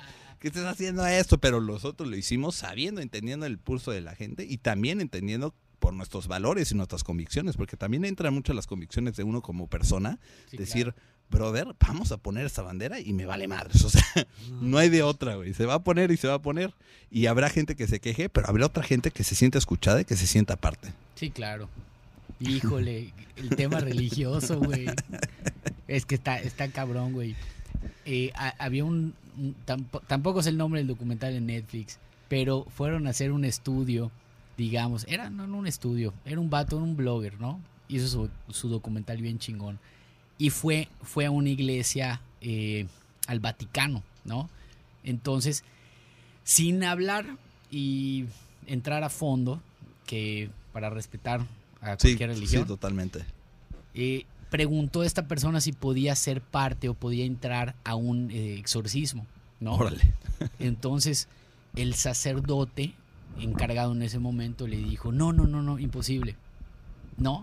Cuando, oye, pero dijo este vato, me encantaría ayudar, me encantaría poder este, participar, digamos, digamos, este, tenía que preparar o algo por el estilo, ¿no? Eh, en, en otro lado escuché si eres buena persona, si, si estás allá para apoyar, eh, que todo puede ir muy bien. Resultó que los que sí le dejaron ir fueron un, pueblito en también en, otro lado de México, ¿no? Que hizo un exorcismo. En mi caso, yo vi el, la escena y no sabía si reírme o llorar. Claro, claro, sí, sí. Ahora digo, y, y le cobraron una lanita, ¿no? Ahora, no sé cómo está el pedo allá en el Vaticano, ¿no? Si se haga o no. Eh, vamos a llevar un poco, ¿no? ¿Tú crees que, estos temas, no sé si espirituales o no, sean, sean para, para vender? ¿O sean como, ok, ¿quieres mejorar? Va. Claro, yo, yo soy ateo, así, okay, entrando en la conversación. Salud. Pero siento que esa... O sea, la, religión en sí se ha, se ha demeritado un poco por los casos que han, que sucedido, los conocemos todos. O sea, estas eh, violaciones, acoso, todo lo que ha pasado en la Iglesia Católica. este, pero aún así sigue siendo un poder, o no sé cómo lo podrías llamar, de influencia muy grande para, para muchísima gente. O sea, y, al final tú puedes tener tus propias ideas, pero habrá gente que, que sí tiene la religión así en un, en un lugar muy, muy, muy muy grande y por lo tanto se guía mucho por, por el tema religioso, ¿no? Porque también aspira un poco a esto del lado emocional. O sea, claro, claro. Y, entrando un poco también en, como que en la psicología de, las personas, o sea, el 70% de las decisiones que a veces toma el ser humano son emocionales, o sea, tal cual. Cerebro reptiliano. el reptiliano. Y, y, el, y el emocional, pues siempre es, cualquier discurso o cuestión así, pues le llama la atención y por lo tanto algunos van a, van a seguir con, con estas creencias, pero sí existe, no sé si llamarle manipulación, para, pero sí podríamos, podríamos ver que sí, sí tiene una una estrategia de persuasión muy grande con ciertas, ciertas sectores o personas. Claro, claro. sí, sí, sí, sí. Este, este, agüita jamaica. Agüita, yo creo que un agua de jamaica. en cuanto al tema de criterio o es pensamiento crítico, ¿no? Al hacer, al hacer el análisis, ¿qué es lo primero que te das cuenta para, ya sea en una nota en un resumen informativo, etcétera, etcétera. ¿En qué te fijas para hacer una, una crítica, digamos, lógica, constructiva o siguiendo el punto de un de un este de un no sé si noticia. Claro claro. Yo siempre que voy a hacer un artículo de hecho es todo un proceso que yo realizo es tal cual buscar información sobre el tema al que estoy hablando. Ponte el último artículo que hice fue acerca del suicidio que es, un, es un, tema que, que, está muy en pues en la conversación de todos no por la situación que se vive en el propio estado y siempre es bueno eh, buscar información. Ahorita tenemos el acceso a información de, de, todos los medios de comunicación, ¿no? Tratar de buscar eh, distintos medios que hablen sobre el tema y que tengan una postura a veces contraria a lo que tú estás pensando. O sea, siempre nos, yo como analista siempre me, me, gusta leer cosas que chances están en contra de lo que yo pienso. Claro. Pero al final eso me ayuda a tener una perspectiva y una argumentación mucho más sustentada para poder hablar sobre algo. Porque tal cual eh, como analista tener un espacio en el diario Yucatán o en cualquier medio de comunicación, tienes que tener tú la responsabilidad de saber que lo que estás comunicando está sustentado en hechos, o sea, como tal, o sea, desde ahí. Entonces siempre hay un momento de investigación, o sea, yo cuando voy a hacer un artículo me dedico unas 5 o 6 horas para ver primero la investigación, cuál es este punto, Mm, me gusta igual meter mi opinión en las cosas, o sea, no me gusta que solo se queden como, ah, pues esto pasó, esto sucedió, no, me gusta a mí decir, ¿y cómo podemos cambiar como sociedad? ¿Y por qué no se abren los espacios para que hablemos acerca del suicidio y no se vea como un tabú? Claro. Porque era, era creo que mi artículo así se llamaba, ¿no? Eh, rompiendo los tabús del, suicidio. ¿Por qué no se habla en la conversación? Y no se habla en la conversación no solamente pública, sino se habla en la conversación como, como familias. O sea, que tú puedas llegar a decir, oye mamá, eh, tengo este, este tema, no que me quiero suicidar ni nada, sino simplemente tengo eh, estas ciertas, ciertos pensamientos, ciertas ideas, porque así se podría identificar un poco más estas, estas problemáticas. Tus, digamos, conclusiones, algo que te haya hecho una alerta roja en la mente en base a tu estudio, que, hayas encontrado alarmante que pueda ser o una solución, en este caso hablar con la mamá, hablar con el cuate, hablar con la comadre, la amiga, decirle, oye, me está pasando esto, al primo, la prima, ¿cómo lo ves? E, es, digamos, sé que Yucatán es número uno, Sí. ¿no? Es que yo creo que Yucatán es número uno porque pecamos mucho. Bueno, yo no sé si ya sea yucateco, llevo 13 años acá, no sé Sí, si ya sí, me dieron sí. el pasaporte yucateco. sí. Pero en este tema un poco, yo creo que la sociedad, al ser muy conservadora y al ser muy tradicional, trata de no meter ciertos temas que en cierto punto podrían no causar un descontento, pero sí podrían causar como una alerta, una alerta en la familia, una o lo que sea. Yo creo que lo padre yo y, y en la vida y en todo es hablar sobre los temas y las discusiones difíciles. Claro. O sea, porque si tú puedes hablar sobre ciertos temas, pero también te puedes meter a, a, a otros que pues pueden ser un poco oscuros para algunas personas, ¿no? Pero si vemos que la realidad, que en sí, que la realidad en Yucatán, el problema de los suicidios va en aumento, pues es desde la propia ciudadanía, desde uno, poder tomar partido y decir, bueno, vamos a hablar, que se abra la conversación sobre esto. Y es lo que me gusta a mí en el diario Yucatán, es meter temas que los que no,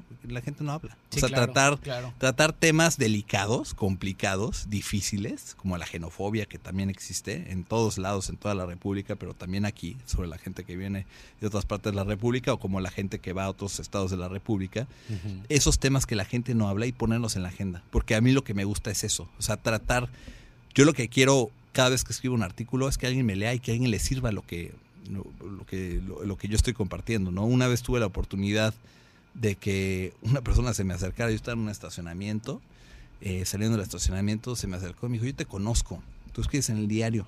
Pues yo me reúno con mi familia todos los domingos a leerte.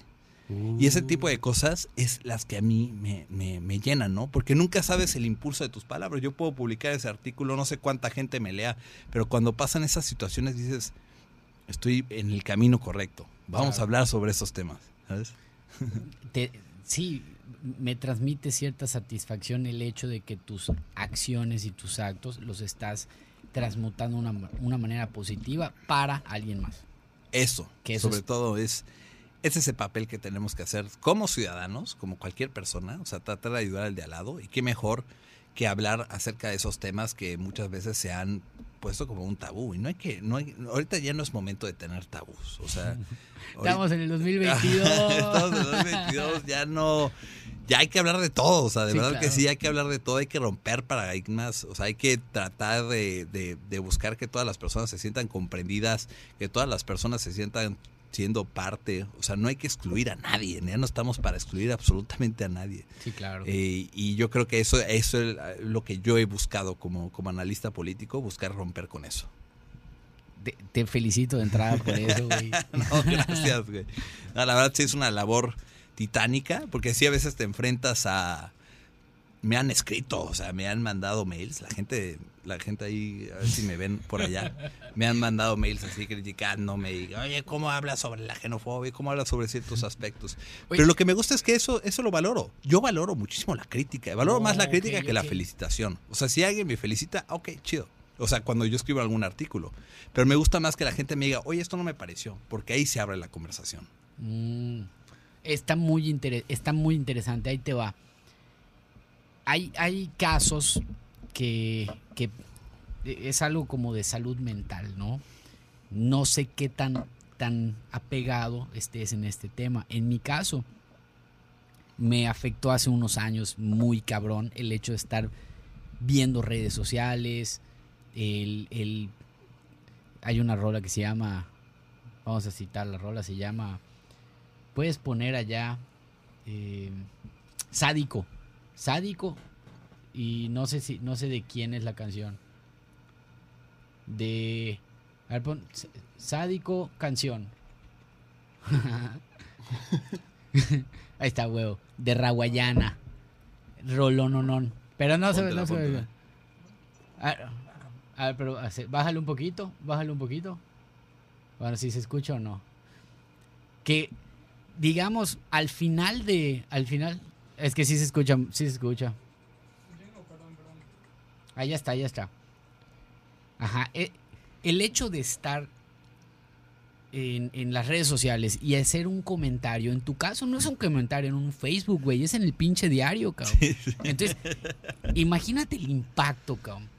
De esa nota, obviamente hay porcentajes, cabrón. ¿Y qué pasa? Es lo, en mi caso, en música o en, o en, o en otras áreas, un comentario bueno, dos comentarios buenos, tres comentarios buenos, cuatro, y tienes 10, 10 comentarios muy chingones y uno que dije, uno que dice, es una mierda. Sí, y, Eres un pendejo. Y seguramente ni te escuchó, güey. O Es- sea, es que ese es el tema. O sea, la gente ya de por sí es detractora por todo. O sea, porque yo creo que también el, el- el tema es que la gente está muy enojada. O sea, Exacto. yo ahorita siento en las redes sociales y todo que la gente, por, el- por no tener trabajo, por haberse quedado sin, sin algún familiar, está obviamente molesta y enojada y trata de, ahora sí que, de usar estas redes sociales para sacar todo este enojo, ¿no?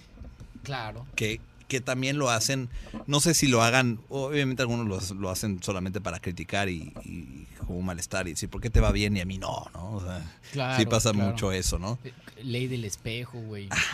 ¿No te ha pasado, por ejemplo, en es- este caso que mencionas que es muy chingón de una persona que te dijo, neta, gracias, cabrón, leo esto con mi familia y, y, güey, eh, tengo una postura muy similar, cabrón. El caso contrario que sea, que, que también es muy común, en esas mismas notas y blogs, güey, que prr, alguien que prr, ni siquiera has visto los Ah, ojos, sí, lo conoces, claro, claro. prr, te, echa, te echa su testamento, güey, te dice hasta... Ya No, me que- han mentado la madre, o sea, mi mamá ya escucha las mentadas de madre en los oídos todos los días. No, pero sí ha habido muchas gente, o sea, muchas personas que, que sí me han criticado y me, me escriben así un testamento Y, y- de todo, sí, mil cosas. Te lo y, Oye, pero es que está mal, pero no sé qué, pero no sé qué. Y también es divertido, ¿no? Porque al final, este, pues eso es parte, ¿no? Yo digo, pues eso es lo que me dedico, ¿no? Ver gente que va a estar de acuerdo conmigo y gente que no. Y eso es lo que yo, o sea, invito a todos los que me leen en, en el diario, donde sea, a que me critiquen. Porque me, aparte que me divierto leyendo sus comentarios, también me sirve, ¿no? Para decir, ah, bueno, esta perspectiva me gustó, voy a verlo de este modo. O sea, nunca es como, no me critiquen, nadie me puede criticar. No, bro, están ahora que en toda la libertad de poder decir lo que sea, mientras, ahora es un tema, mientras sea con respeto. Porque sí hay gente que, que sí te Oh. la... Sí, Sí, claro. o sea, y pasa ahorita mucho con la conversación con, con- con el mismo presidente, ¿no? O sea, si tú, en algunos de mis artículos yo criticaba algunas cuestiones que no me parecían muy bien, pues al final, este, pues mucha gente me, me criticaba solamente por porque yo estaba mencionando al presidente de la República, ¿no? O sea, y yo estaba criticando cier- ciertas cosas, ¿no? Y al final la gente se enoja, o sea, se enoja y dice, ¿pero por qué? Pero si... Está bien cabrón porque intenta ser objetivo, güey, Eso. en base a tu análisis, pero hay gente, estoy seguro, hay gente que le vale madre, cabrón. Es que ese es el tema. Yo creo que tú también como músico lo has vivido. O sea, habrá gente que, que te felicite como yo, que te reconozca tu trabajo, pero habrá gente que, oye, pero ¿por qué Pablo está así? O sea, ¿por qué, es, ¿por qué él sí está el Vive Latino y yo, ¿por qué no puedo hacer eso? O sea, siempre va a haber gente que va a criticar. Y eso es parte de la conversación, porque mientras critiquen, es que tú estás avanzando. O sea, cuando ya no te critiquen, ya preocúpate, porque ya no eres conocido en ningún lugar. O sea, por eso yo valoro muchísimo la crítica, de verdad que la valoro muchísimo y siempre que me hacen algún comentario de ciertos artículos o ciertas cuestiones, yo las valoro mucho porque digo, bueno, me sirven. Uh, es que sí está interesante. Eh, yo no creo que pueda ser propenso a echar mucho, mu- no puedo leer muchos comentarios, ¿no? Eh, me pasó una vez, me escribió algo una persona, si no tenía idea. Le digo, nene, ve esta a Paulina, ¿qué pedo? Me dice, Pablo, vale madre. Y yo, no, es que estoy yo Sí. pensando, güey. Y estaba, estaba cenando. Y yo, es que, ¿qué le voy a responder? Me explico. Entonces, una recomendación fue no lo peles. O sea, es más, ni lo leas. No, No. sí, e- ese es un tema, ¿no? Y- El pedo, el pedo, yo creo, perdón, sería regresar a, a nuestras aplicaciones con las notificaciones, con el hecho de estar pendiente. Pero es que es, un arma de... Sí. Recuerdo una vez algo muy chingón que me dijiste, que en la política tienes un cuchillo, ¿no? Sí, sí, sí. Por favor, sí. Ah, nomás, qué chingón, qué chingón que te acuerdes de esa Sí, frase, ¿no? Sí. Sí, en la política y en la comunicación política tienes un cuchillo para cortar pan o para cortar yugulares. O sea, tal cual, qué padre que te acuerdes de eso. Y sí, al final eh, tú tienes esa, esas dos posibilidades, o hacer las cosas bien, o buscar hacer el bien, o buscar eh, que tu candidato sea el mejor, o buscar que la gente lo conozca, lo, lo, apapache, que sea alguien querido, o buscar eh, desprestigiar a alguien, o sea, y eso yo creo que entra mucho la ética, la ética de... Pero si entramos a este tema de que estamos hablando de, de las redes y todo, yo te recomendaría sí leerlos, pero con cautela. Y creo que el propio Roberto Martínez decía que no lee los comentarios que le publican en su podcast, ¿no? Algunos toman esa decisión porque a veces se enoja. Claro. O sea, ¿qué te voy a decir? No, me, ponen un así un testamento gigante y no, te voy a decir, obviamente sí me causa enojo. Oye, brother, yo no estaba diciendo, no me refería a esto. O porque esto que puse afecta tanto, te afecta tanto. O sea, ¿qué, qué pasa, güey? Tómate una chela y vive la vida tranquila, ¿no? Chill out, man. Ajá. Pero, pero también entiendo que no muchas personas tienen también el acceso a una terapia para poder regular esas ciertas emociones. Sí, claro, claro. Ese, es el tema. También entender un poco que esta, estas personas que están detrás de una computadora, que a veces lo hacen medio del, anonimato, pues no muchas veces lo hacen porque quieren, sino también es como una situación complicada en la que están y está viviendo. Bien, está bien loco porque si nos ponemos del lado de estas personas que están, es su... Suena de la chingada, güey, pero su Facebook o, sus redes son su terapia, güey. Ya están escribiendo, cabrón. Sí. Y puede ser que sí los lean y los escuchen, o puede ser que los manden a cagar, güey. Pero, no sé, con, por, por, por, el, hecho de ser humano, no por el hecho de ser un animal con esta capacidad de poder comunicarnos, digo, güey, pues hay que, hay que, hay que sacar las cosas, hay que ver a la cara, hay que dar un abrazo. Es que eso yo creo que pasó mucho en la pandemia, ¿no? Y yo te lo digo así, no quiero sonar sentimental, ¿no? Pero cuando yo viví la pandemia fue algo complicado, ¿no? Yo estaba en una casa solo, encerrado y sin ver a nadie y obviamente te llegan ideas así loquísimas, ¿no? Porque te sientes solo, te sientes deprimido, no sabes qué va a pasar. Realmente no sabíamos si íbamos a salir de la pandemia o no. Si podíamos llegar a comunicarnos ahorita sin cubrebocas o no lo podríamos hacer. Y esta incertidumbre que vivíamos, obviamente te afecta personalmente. Dices, oye, ¿qué, qué va a pasar con mi vida? ¿Qué voy a hacer?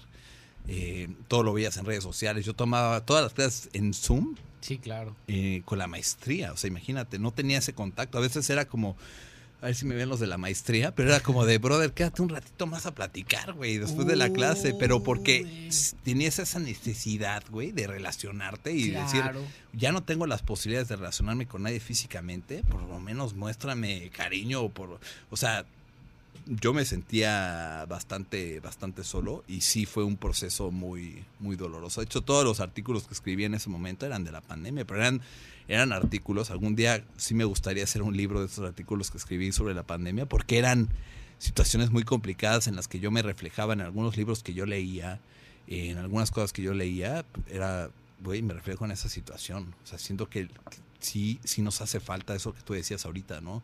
Abrazarnos, volver a esa realidad que tanto añorábamos.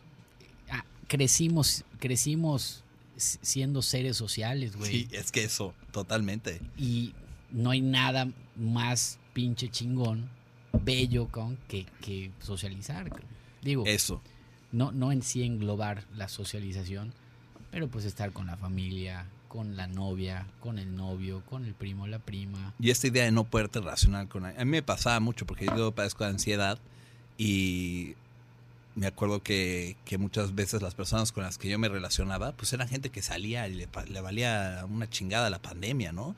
Y era de, brother, ya no me puedo relacionar contigo. Y te hacían el feo de, no, oye, pues cómo no, no, pues no, pues que la verdad, porque la situación está grave, eh, tuve pérdidas familiares y amigos con COVID, pues también decías, brother, la situación está muy grave. Y había gente que no le importaba. Claro. Entonces era, era como que lo difícil, ¿no? Híjole. Lo bueno, lo bueno es que seguimos vivos. No, no todos estamos vivos, aquellos que no están.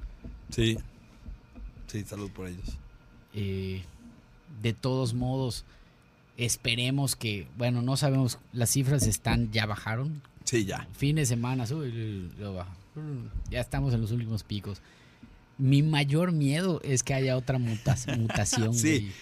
No, sí pasa. Y sí, yo también lo, lo, lo siento así. O sea, sí es una preocupación de, algún momento volveremos a estar encerrados. O sea, porque Sí, o sea, en sí. algún momento pasará algo, eh, unas- otro nuevo virus que se cree que, que al final nos, nos vaya a afectar igual y que, y que no podamos relacionarnos. Yo digo que ahorita es el mejor momento para aprovecharlo, para relacionarnos y convivir con esa gente que a veces no veíamos, que no frecuentábamos por nuestro trabajo y valorar las relaciones sociales. O sea, tal cual. Sí, claro, claro. Según mi, mi, mi yo no me considero analista, güey, pero mi pendejo análisis fue... No creo que sea pendejo. ¿en qué- buen análisis. ¿En qué año fue el, el, el, eh, el swine flu?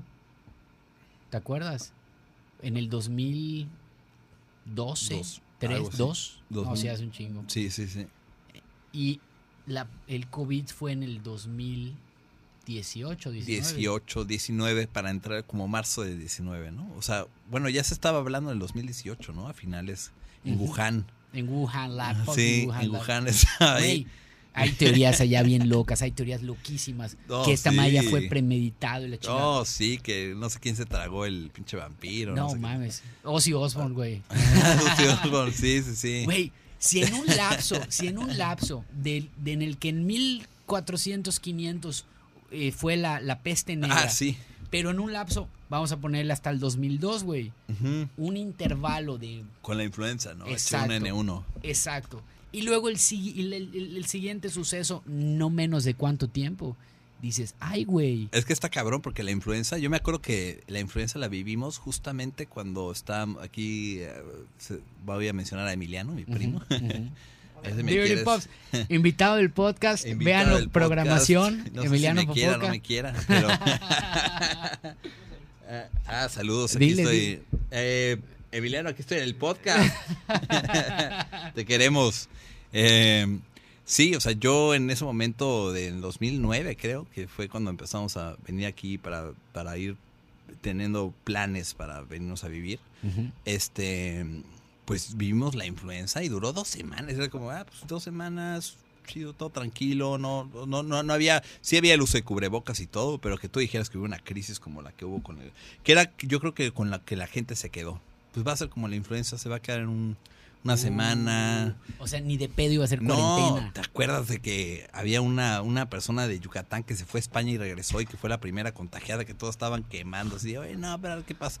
Pero nunca pensamos realmente que esto iba, iba a llevar a, a que estuviéramos encerrados tanto tiempo. O sea, yo, nadie de nosotros nos las imaginamos. Pensamos que iba a ser una cosa de un día a otro, que también ahí fue parte de la mala estrategia del de, pues, el gobierno federal, ¿no? Decirnos como, no, abrazos, Mm. sigamos abrazándonos, sigamos conviviendo, cuando ya la situación estaba muy muy complicada, ¿no? Que tú lo viviste igual en el Vive Latino, ¿no? Que te estaban diciendo que aún así no había un mensaje todavía del presidente de la República de, guardémonos, sino era como sigamos con las medidas. Sí, me, y me sentí mal. Tuve, tuve mi crisis moral y ética por el hecho Claro. de ir a puta tocar. Claro, yo a me hacer lo que más imaginé- me gusta, imagínate. Hasta me imaginé la crítica que, que- que surgió, ¿no? A partir de que tú participaste en eso, pero pues era como, bro, lo tenías que hacer, ese era el momento.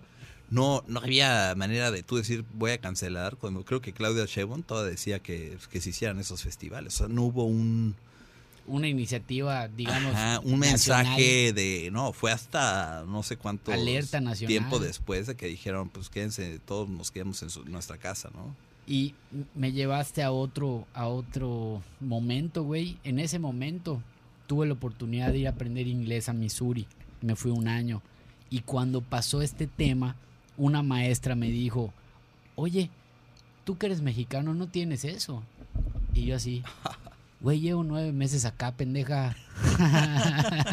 no se lo dije así, pero... No, claro, pero sí que... que Pero me, sen- güey, me sentí así chale, cabrón, y esta, y esta morra, ¿qué, qué, qué pedo?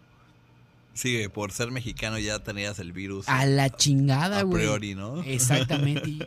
Y, y- y me sentí muy mal, cabrón. Eh, tenía cuántos, 15 años. Mi edad ahorita. No, güey, tenía 15 años y, y le hablé a mi jefe, le dije, mamá, pues me dijo esta, esta chingada. Ah, manda la chingada. Ah, No, no, no tan así.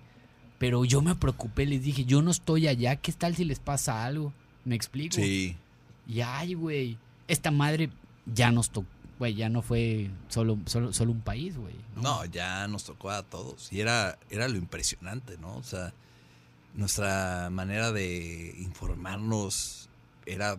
Ahora, ahora sí que como que tuvimos. Bueno, algunos países hasta cierto punto fueron muy solidarios con otros y.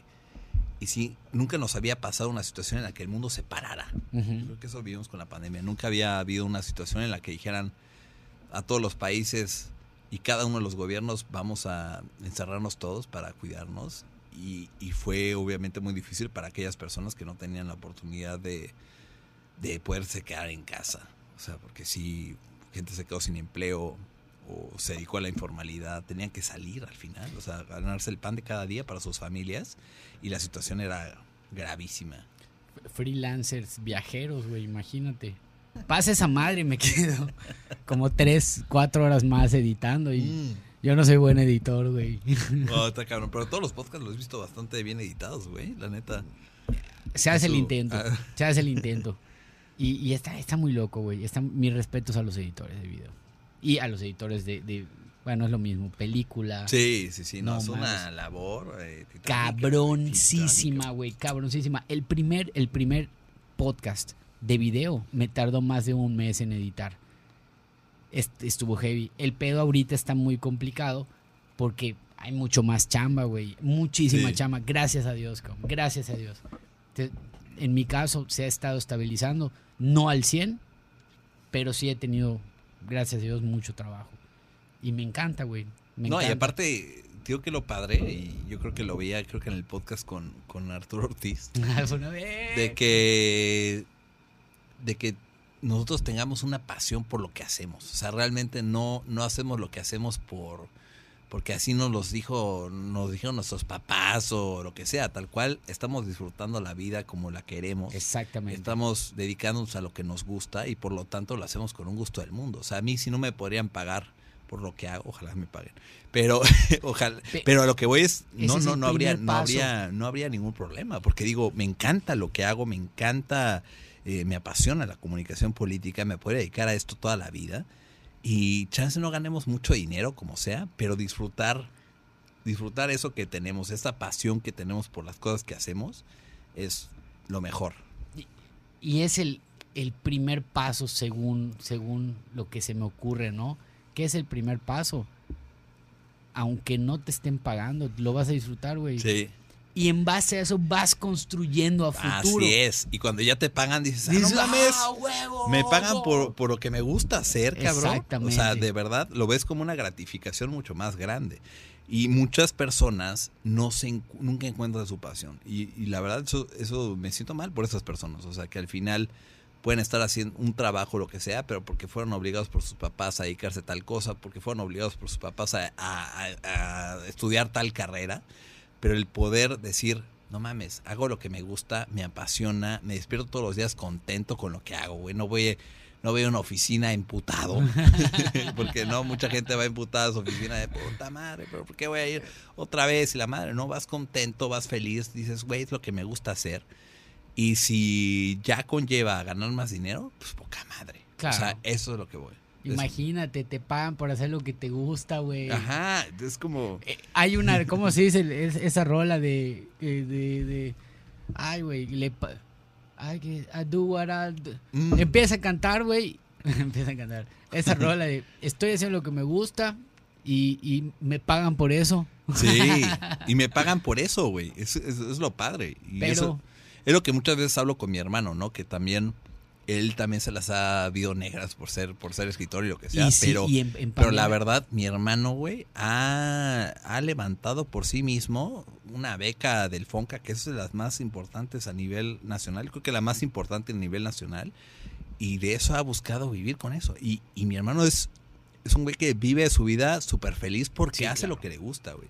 Y eso es lo que voy, y eso es lo que yo creo que invitaría a todo tu auditorio, a todas las personas que nos ven, a que busquen esas pasiones, o sea, que realmente se avienten, o sea, que se avienten a, ya parezco Carlos Muñoz, ¿no? No, no, Pero, no, sin ser Carlos Muñoz, sin ser un motivador eh, falso, ¿no? Sin el falso positivismo, yo creo que se avienten a buscar esas cosas que les apasionan y de verdad sí, te lo juro que sí pueden vivir de ello. O sea, si realmente te gusta, te apasiona, lo haces con todo el gusto del mundo, te levantas todos los días pensando en que lo vas a lograr. A huevo lo vas a hacer, claro. Lo vas a hacer. Yo creo que sí se puede.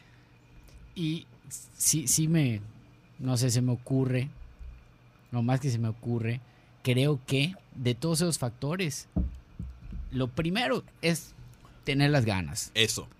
Eso es lo único que, es la única barrera. lo demás, lo demás son oportunidades X o Y. Pero no, no al chile, no así, no leve. Hay oportunidades y hay que reconocer, hay personas que tienen más facilidades, hay personas que no. Totalmente. ¿No? ¿Qué pasa mucho en la música? Y esto es un, es un, es un, un, análisis o algo que he visto. Es más aplaudida la persona que de cero chinga su madre y boom, hace música, canta, rapea y es, es una maravilla. Y es menos aplaudido, menos, digamos, reconocido una persona que creció siendo hijo de un artista, un ah, claro, sí, sí, sí. Ah, ya lo ya, tenía. Ya, ya, ya, lo tenía, ya se lo merecía, tenía los contactos y por eso sí, y sí pasa muchísimo de que, no, pero porque tú tienes el contacto de tal, por eso lo... No, y ese es, ese es el tema. Exactamente. Ese, es el problema. O sea, Lo tenga o no tenga el contacto que ah, chinga su madre la América. de clase media y, empezó a crecer, no por eso vas a demilitar su trabajo y vas a reconocer más a alguien que empezó desde abajo. Yo creo que hay que reconocer a, todas las personas porque al final involucra mucho esfuerzo, horas, trabajo. Yo lo veo ahorita con toda la producción que haces. ¿Cómo ves esta este, Está cabrón. este, Mundo, muchas gracias. Sí, Mundo, de verdad Muchas dice, Dice huevo.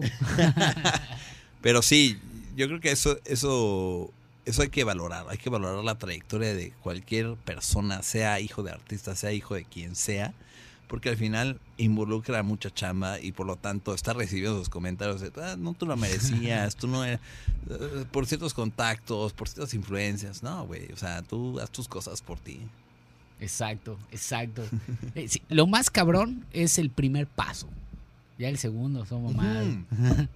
y aventarte, y es, y es lo que yo te admiro bastante. O sea, eres de las personas que, y no por echarte muchas flores, pero eres de las personas que, que yo conozco desde hace mucho tiempo que están dedicando lo que a la música y que realmente lo están haciendo bien y que están en los escenarios, güey, que se están moviendo, que tienes un podcast, que, que estás teniendo reconocimiento, que te estás visibilizando frente a mucha gente, que tienes una audiencia, todas esas cosas se valoran un chingo. Y, y cuando uno está en ese lugar como tú estás, pues a veces dices, ah, pues no sé qué tanto he avanzado, pero cuando una persona como yo te lo puede decir de todo el tiempo que nos llevamos conociendo, sí puede decir, verga, pues es un de aquí para allá, güey, o sea, es, es, una transformación al final, ¿no?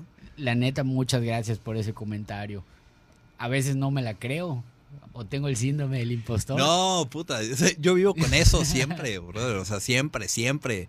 Y muchos me dirán, no, pues que sales en la tele o, tienes entrevistas o, eres, o tienes un espacio en el periódico o tienes tu consultoría, pero al final siempre dices, brother, lo que estoy diciendo realmente es cierto.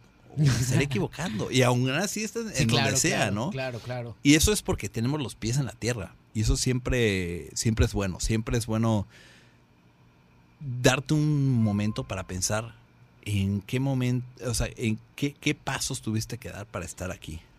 Literal, Es como la escuela de Atenas, güey. Hay una pintura, no sé si la conoces, la platicamos con Daniel, un psicólogo compa, Daniel Castro. Mm. Está Aristóteles o Platón, allá sí te fallo, no sé cuál de los dos te está. Uno está diciendo para arriba, está viendo para arriba, y el otro está Aristóteles abajo. De, lleva la chill, man. Y Platón, no, mira para arriba.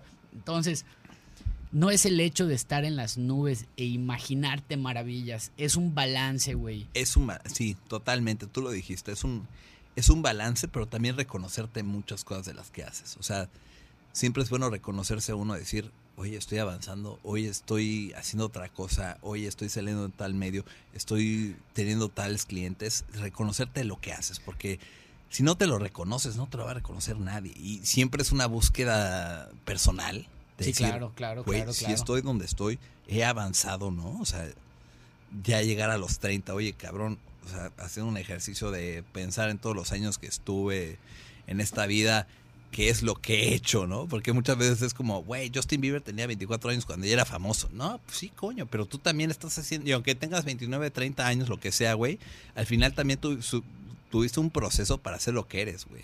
¿Sabes? Sí, claro. Un- una evolución, güey. Un pinche Pokémon, güey. Un pinche. Charizard. No, güey. Es que sí. Sí, y, y- y pasa, güey. No sé si te pasa. En tu entorno ves a tu crew, güey, a tu, a tu cuna, cabrón. Tu cuna creciendo y los quieres alentar. Le dices, viejo, eres Sí. un, Sí, eres un sí. tremendo artista. Pintas poca madre. No, no, no, no mames. Y no se la creen, güey. Y, y pasa mucho. y ahorita tengo la oportunidad de trabajar como socio con, con pues, mi mejor amigo de toda la vida. Nos conocimos a los ocho años en la. Ciudad de México. Y después de que él se fue un año a Australia y decidió venirse para acá, pues ha sido una, una locura. O sea, porque a los ocho años nos dedicábamos a, hacer hacíamos como que documentales, nos dedicábamos a hacer ciertas, ciertos eh, cortometrajes, hacíamos, vendíamos hasta creo que agua de limón y como sea, y ahorita Uh. estando ya en esta edad, decirle, brother, vente a trabajar conmigo, es maravilloso. Y reconocer realmente que las personas con las que trabajas son mucho más chingonas que tú, es lo mejor. O sea, siempre tienes que estar con gente que digas, no mames, este güey es más chingón que yo en esto. Porque eso te ayuda a tener un equipo chingón y un, chico, un equipo que va a responder por ti. Y es un equipo que te va a respaldar, güey, ¿sabes? O sea, Sí, ese claro. tipo de cosas, eso es, eso es yo creo que lo más, lo más maravilloso de la vida, güey. Y, y con ojos de estudiante, ¿no? Ándale. Sí. Totalmente, totalmente, güey. Ayer vi algo así y dije, "Oh, güey". sí, güey, porque cuando nos cerramos a yo sexta madre. Sí, no sé yo soy el sabelo todo y yo Vale, verga soy todo. todólogo en todo. Y no, y ahorita to- todos son todólogos, güey. O sea, en la pandemia lo vimos, todos eran médicos, güey. Todos sabían qué pedo. Y ahorita el tren Maya también, todos son ambientalistas. O sea, todos son un chingo de cosas, güey. Pero. y está cabrón, ya que no sean especialistas en eso, pero todos, todos, todos saben todo. No mames.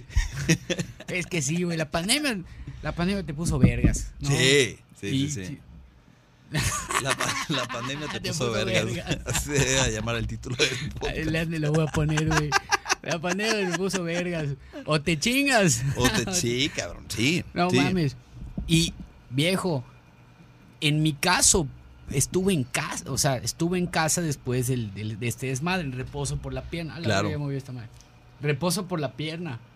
Pero no mames, cabrón, en tu caso, cabrón, viejo. Y muchos, tu brother, Sí. canal estaba, me dijo, güey, yo estoy escribiendo. No, sí, sí, sí. y se armó. Alcancé a leer, alcancé a leer el, el- el de su compa de Ciudad de México. Viejo, me, puse a chillar. el de, el de El- corbatas de papá, eh, ¿no? O no sé cuál. ese fue- Creo que. Leí creo dos, corbatas de papá Sí, y sí, el, sí. el del... Ay, está, está en... Lo, lo citamos, ¿no? Pero su Creo que lo leen en tu podcast. Exacto, Sí, sí, exacto. sí.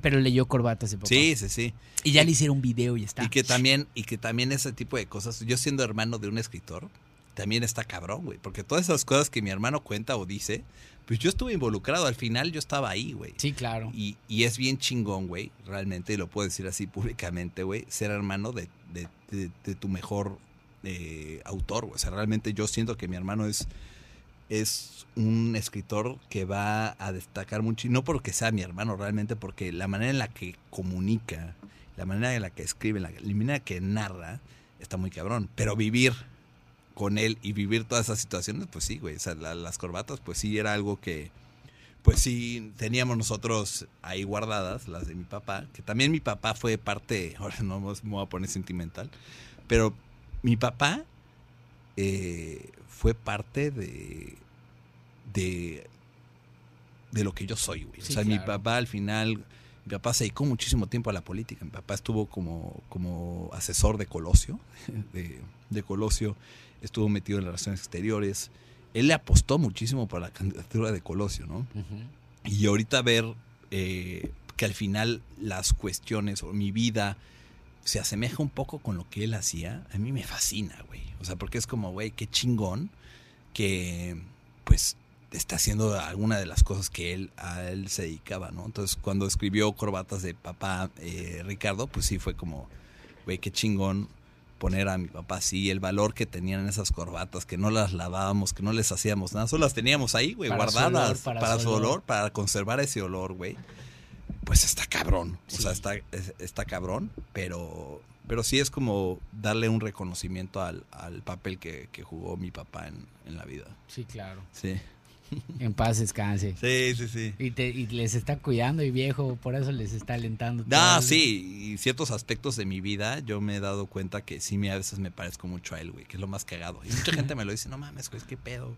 Porque, y eso es lo padre, güey, que al final, aunque él ya no esté, pues sí te das cuenta que te identificas en ciertos aspectos. Obviamente a mí me encantaría contarle, no mames, asesoramos una campaña, buscamos esto y, lo que sea, pero siempre el hecho de decir, güey, qué chingón, yo siento que al final, en algún punto donde esté, por mis creencias, donde, donde pueda estar, pues sí irá, pues me siento algo orgulloso de, de lo que de lo que estamos haciendo. Y yo creo que mi papá siempre nos impulsó la idea de, güey, dedíquense a lo que les gusta, güey. Chingas, exacto. Dedíquense a lo que les gusta. No tuve el gusto y el placer de conocer a tu viejo, pero tengo el placer de conocerte a ti y a tu carnal y...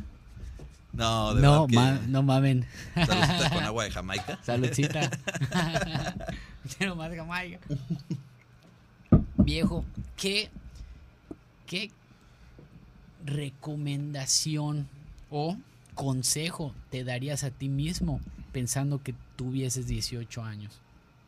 Pues que siguiera en mi camino. Yo a los 18 años, o un poco menos, siendo muy sinceros y, abierto aquí, porque podemos hablar acerca de la salud mental y poca madre. Es lo que me gusta mucho de tu podcast, que se puede hablar de lo que sea. Whatever no hay temas. Lo que este, sea. Yo en un momento dado de mi vida, sí dije, ¿por qué sigo aquí, güey?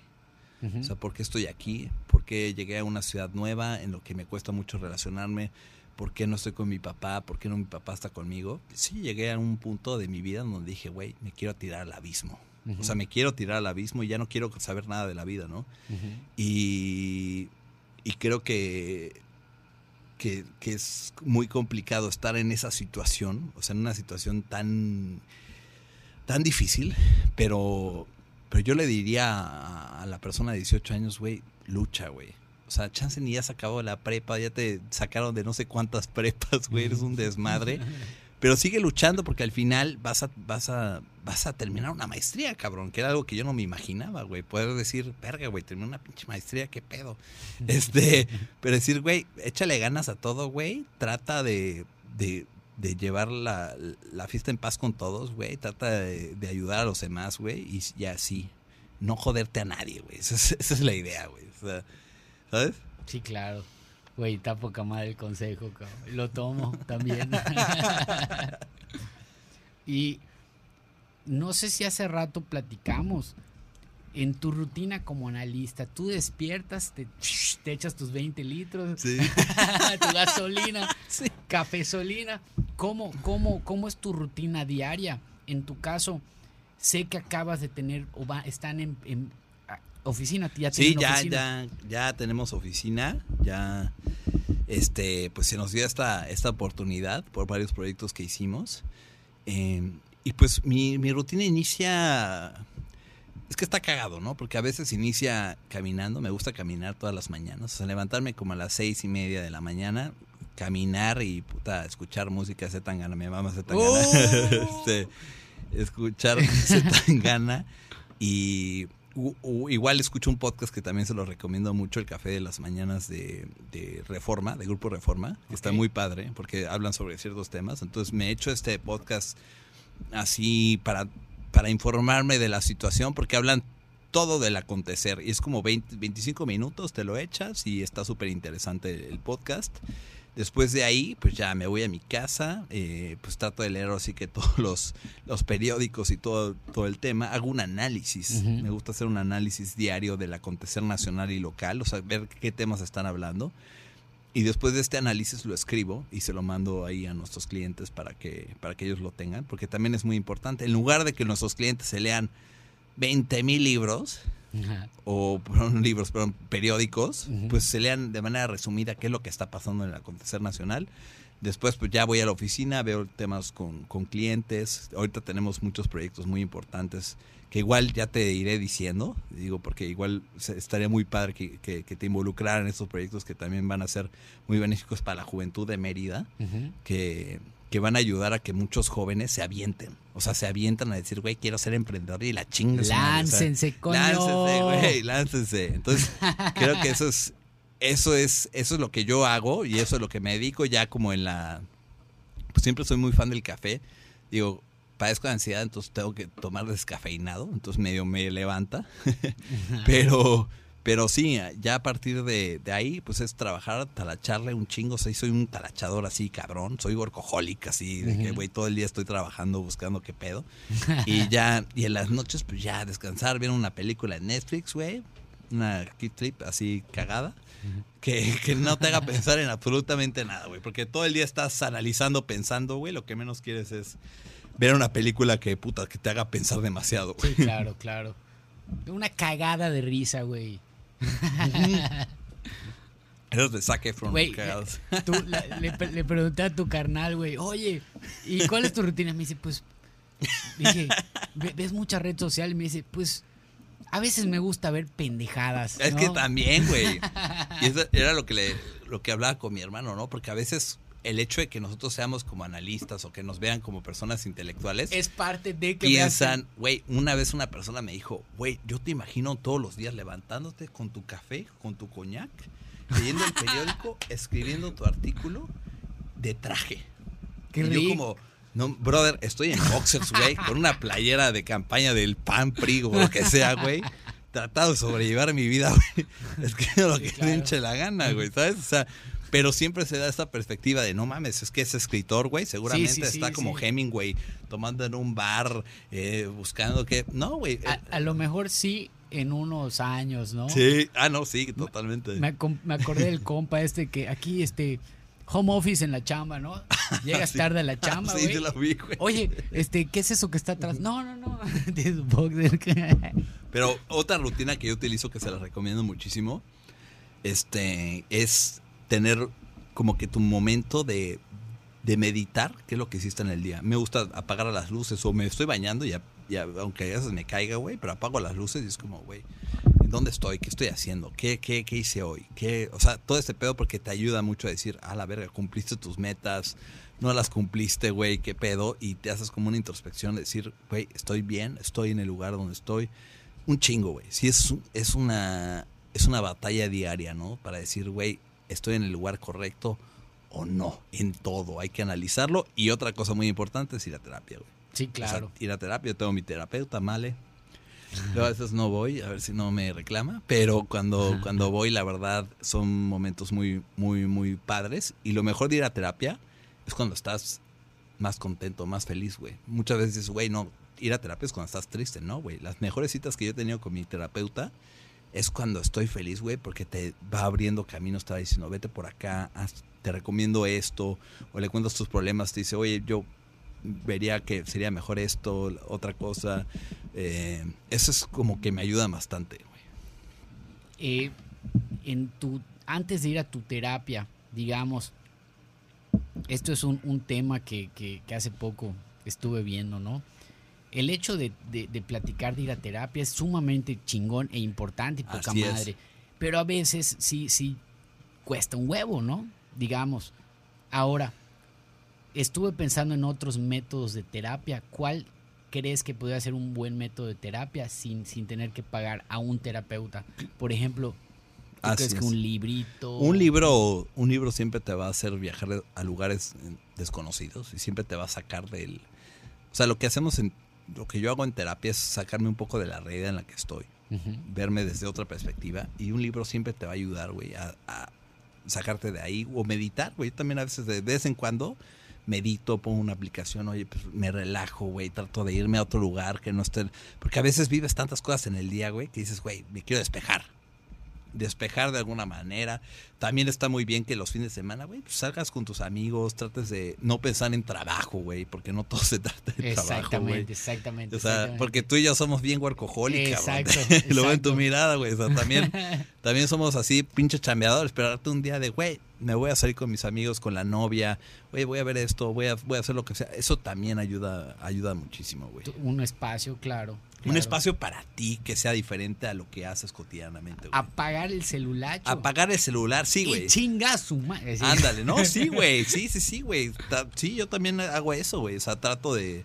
A veces ni leo Twitter, a veces no me meto en eso, porque luego puta, también te consume, Sí, güey. claro. Qué loco, qué loco. Y me impacta por, por tu estilo de trabajo, güey, tu tipo de trabajo, que tienes que estar, güey. Sí, no, sí son cosas así eh, complicadas, porque al final, ponte, cuando estábamos trabajando para este actor político, güey, luego se le ocurría decir unas ciertas barrabasadas públicamente, que era, no mames, ya estamos en crisis otra vez, güey.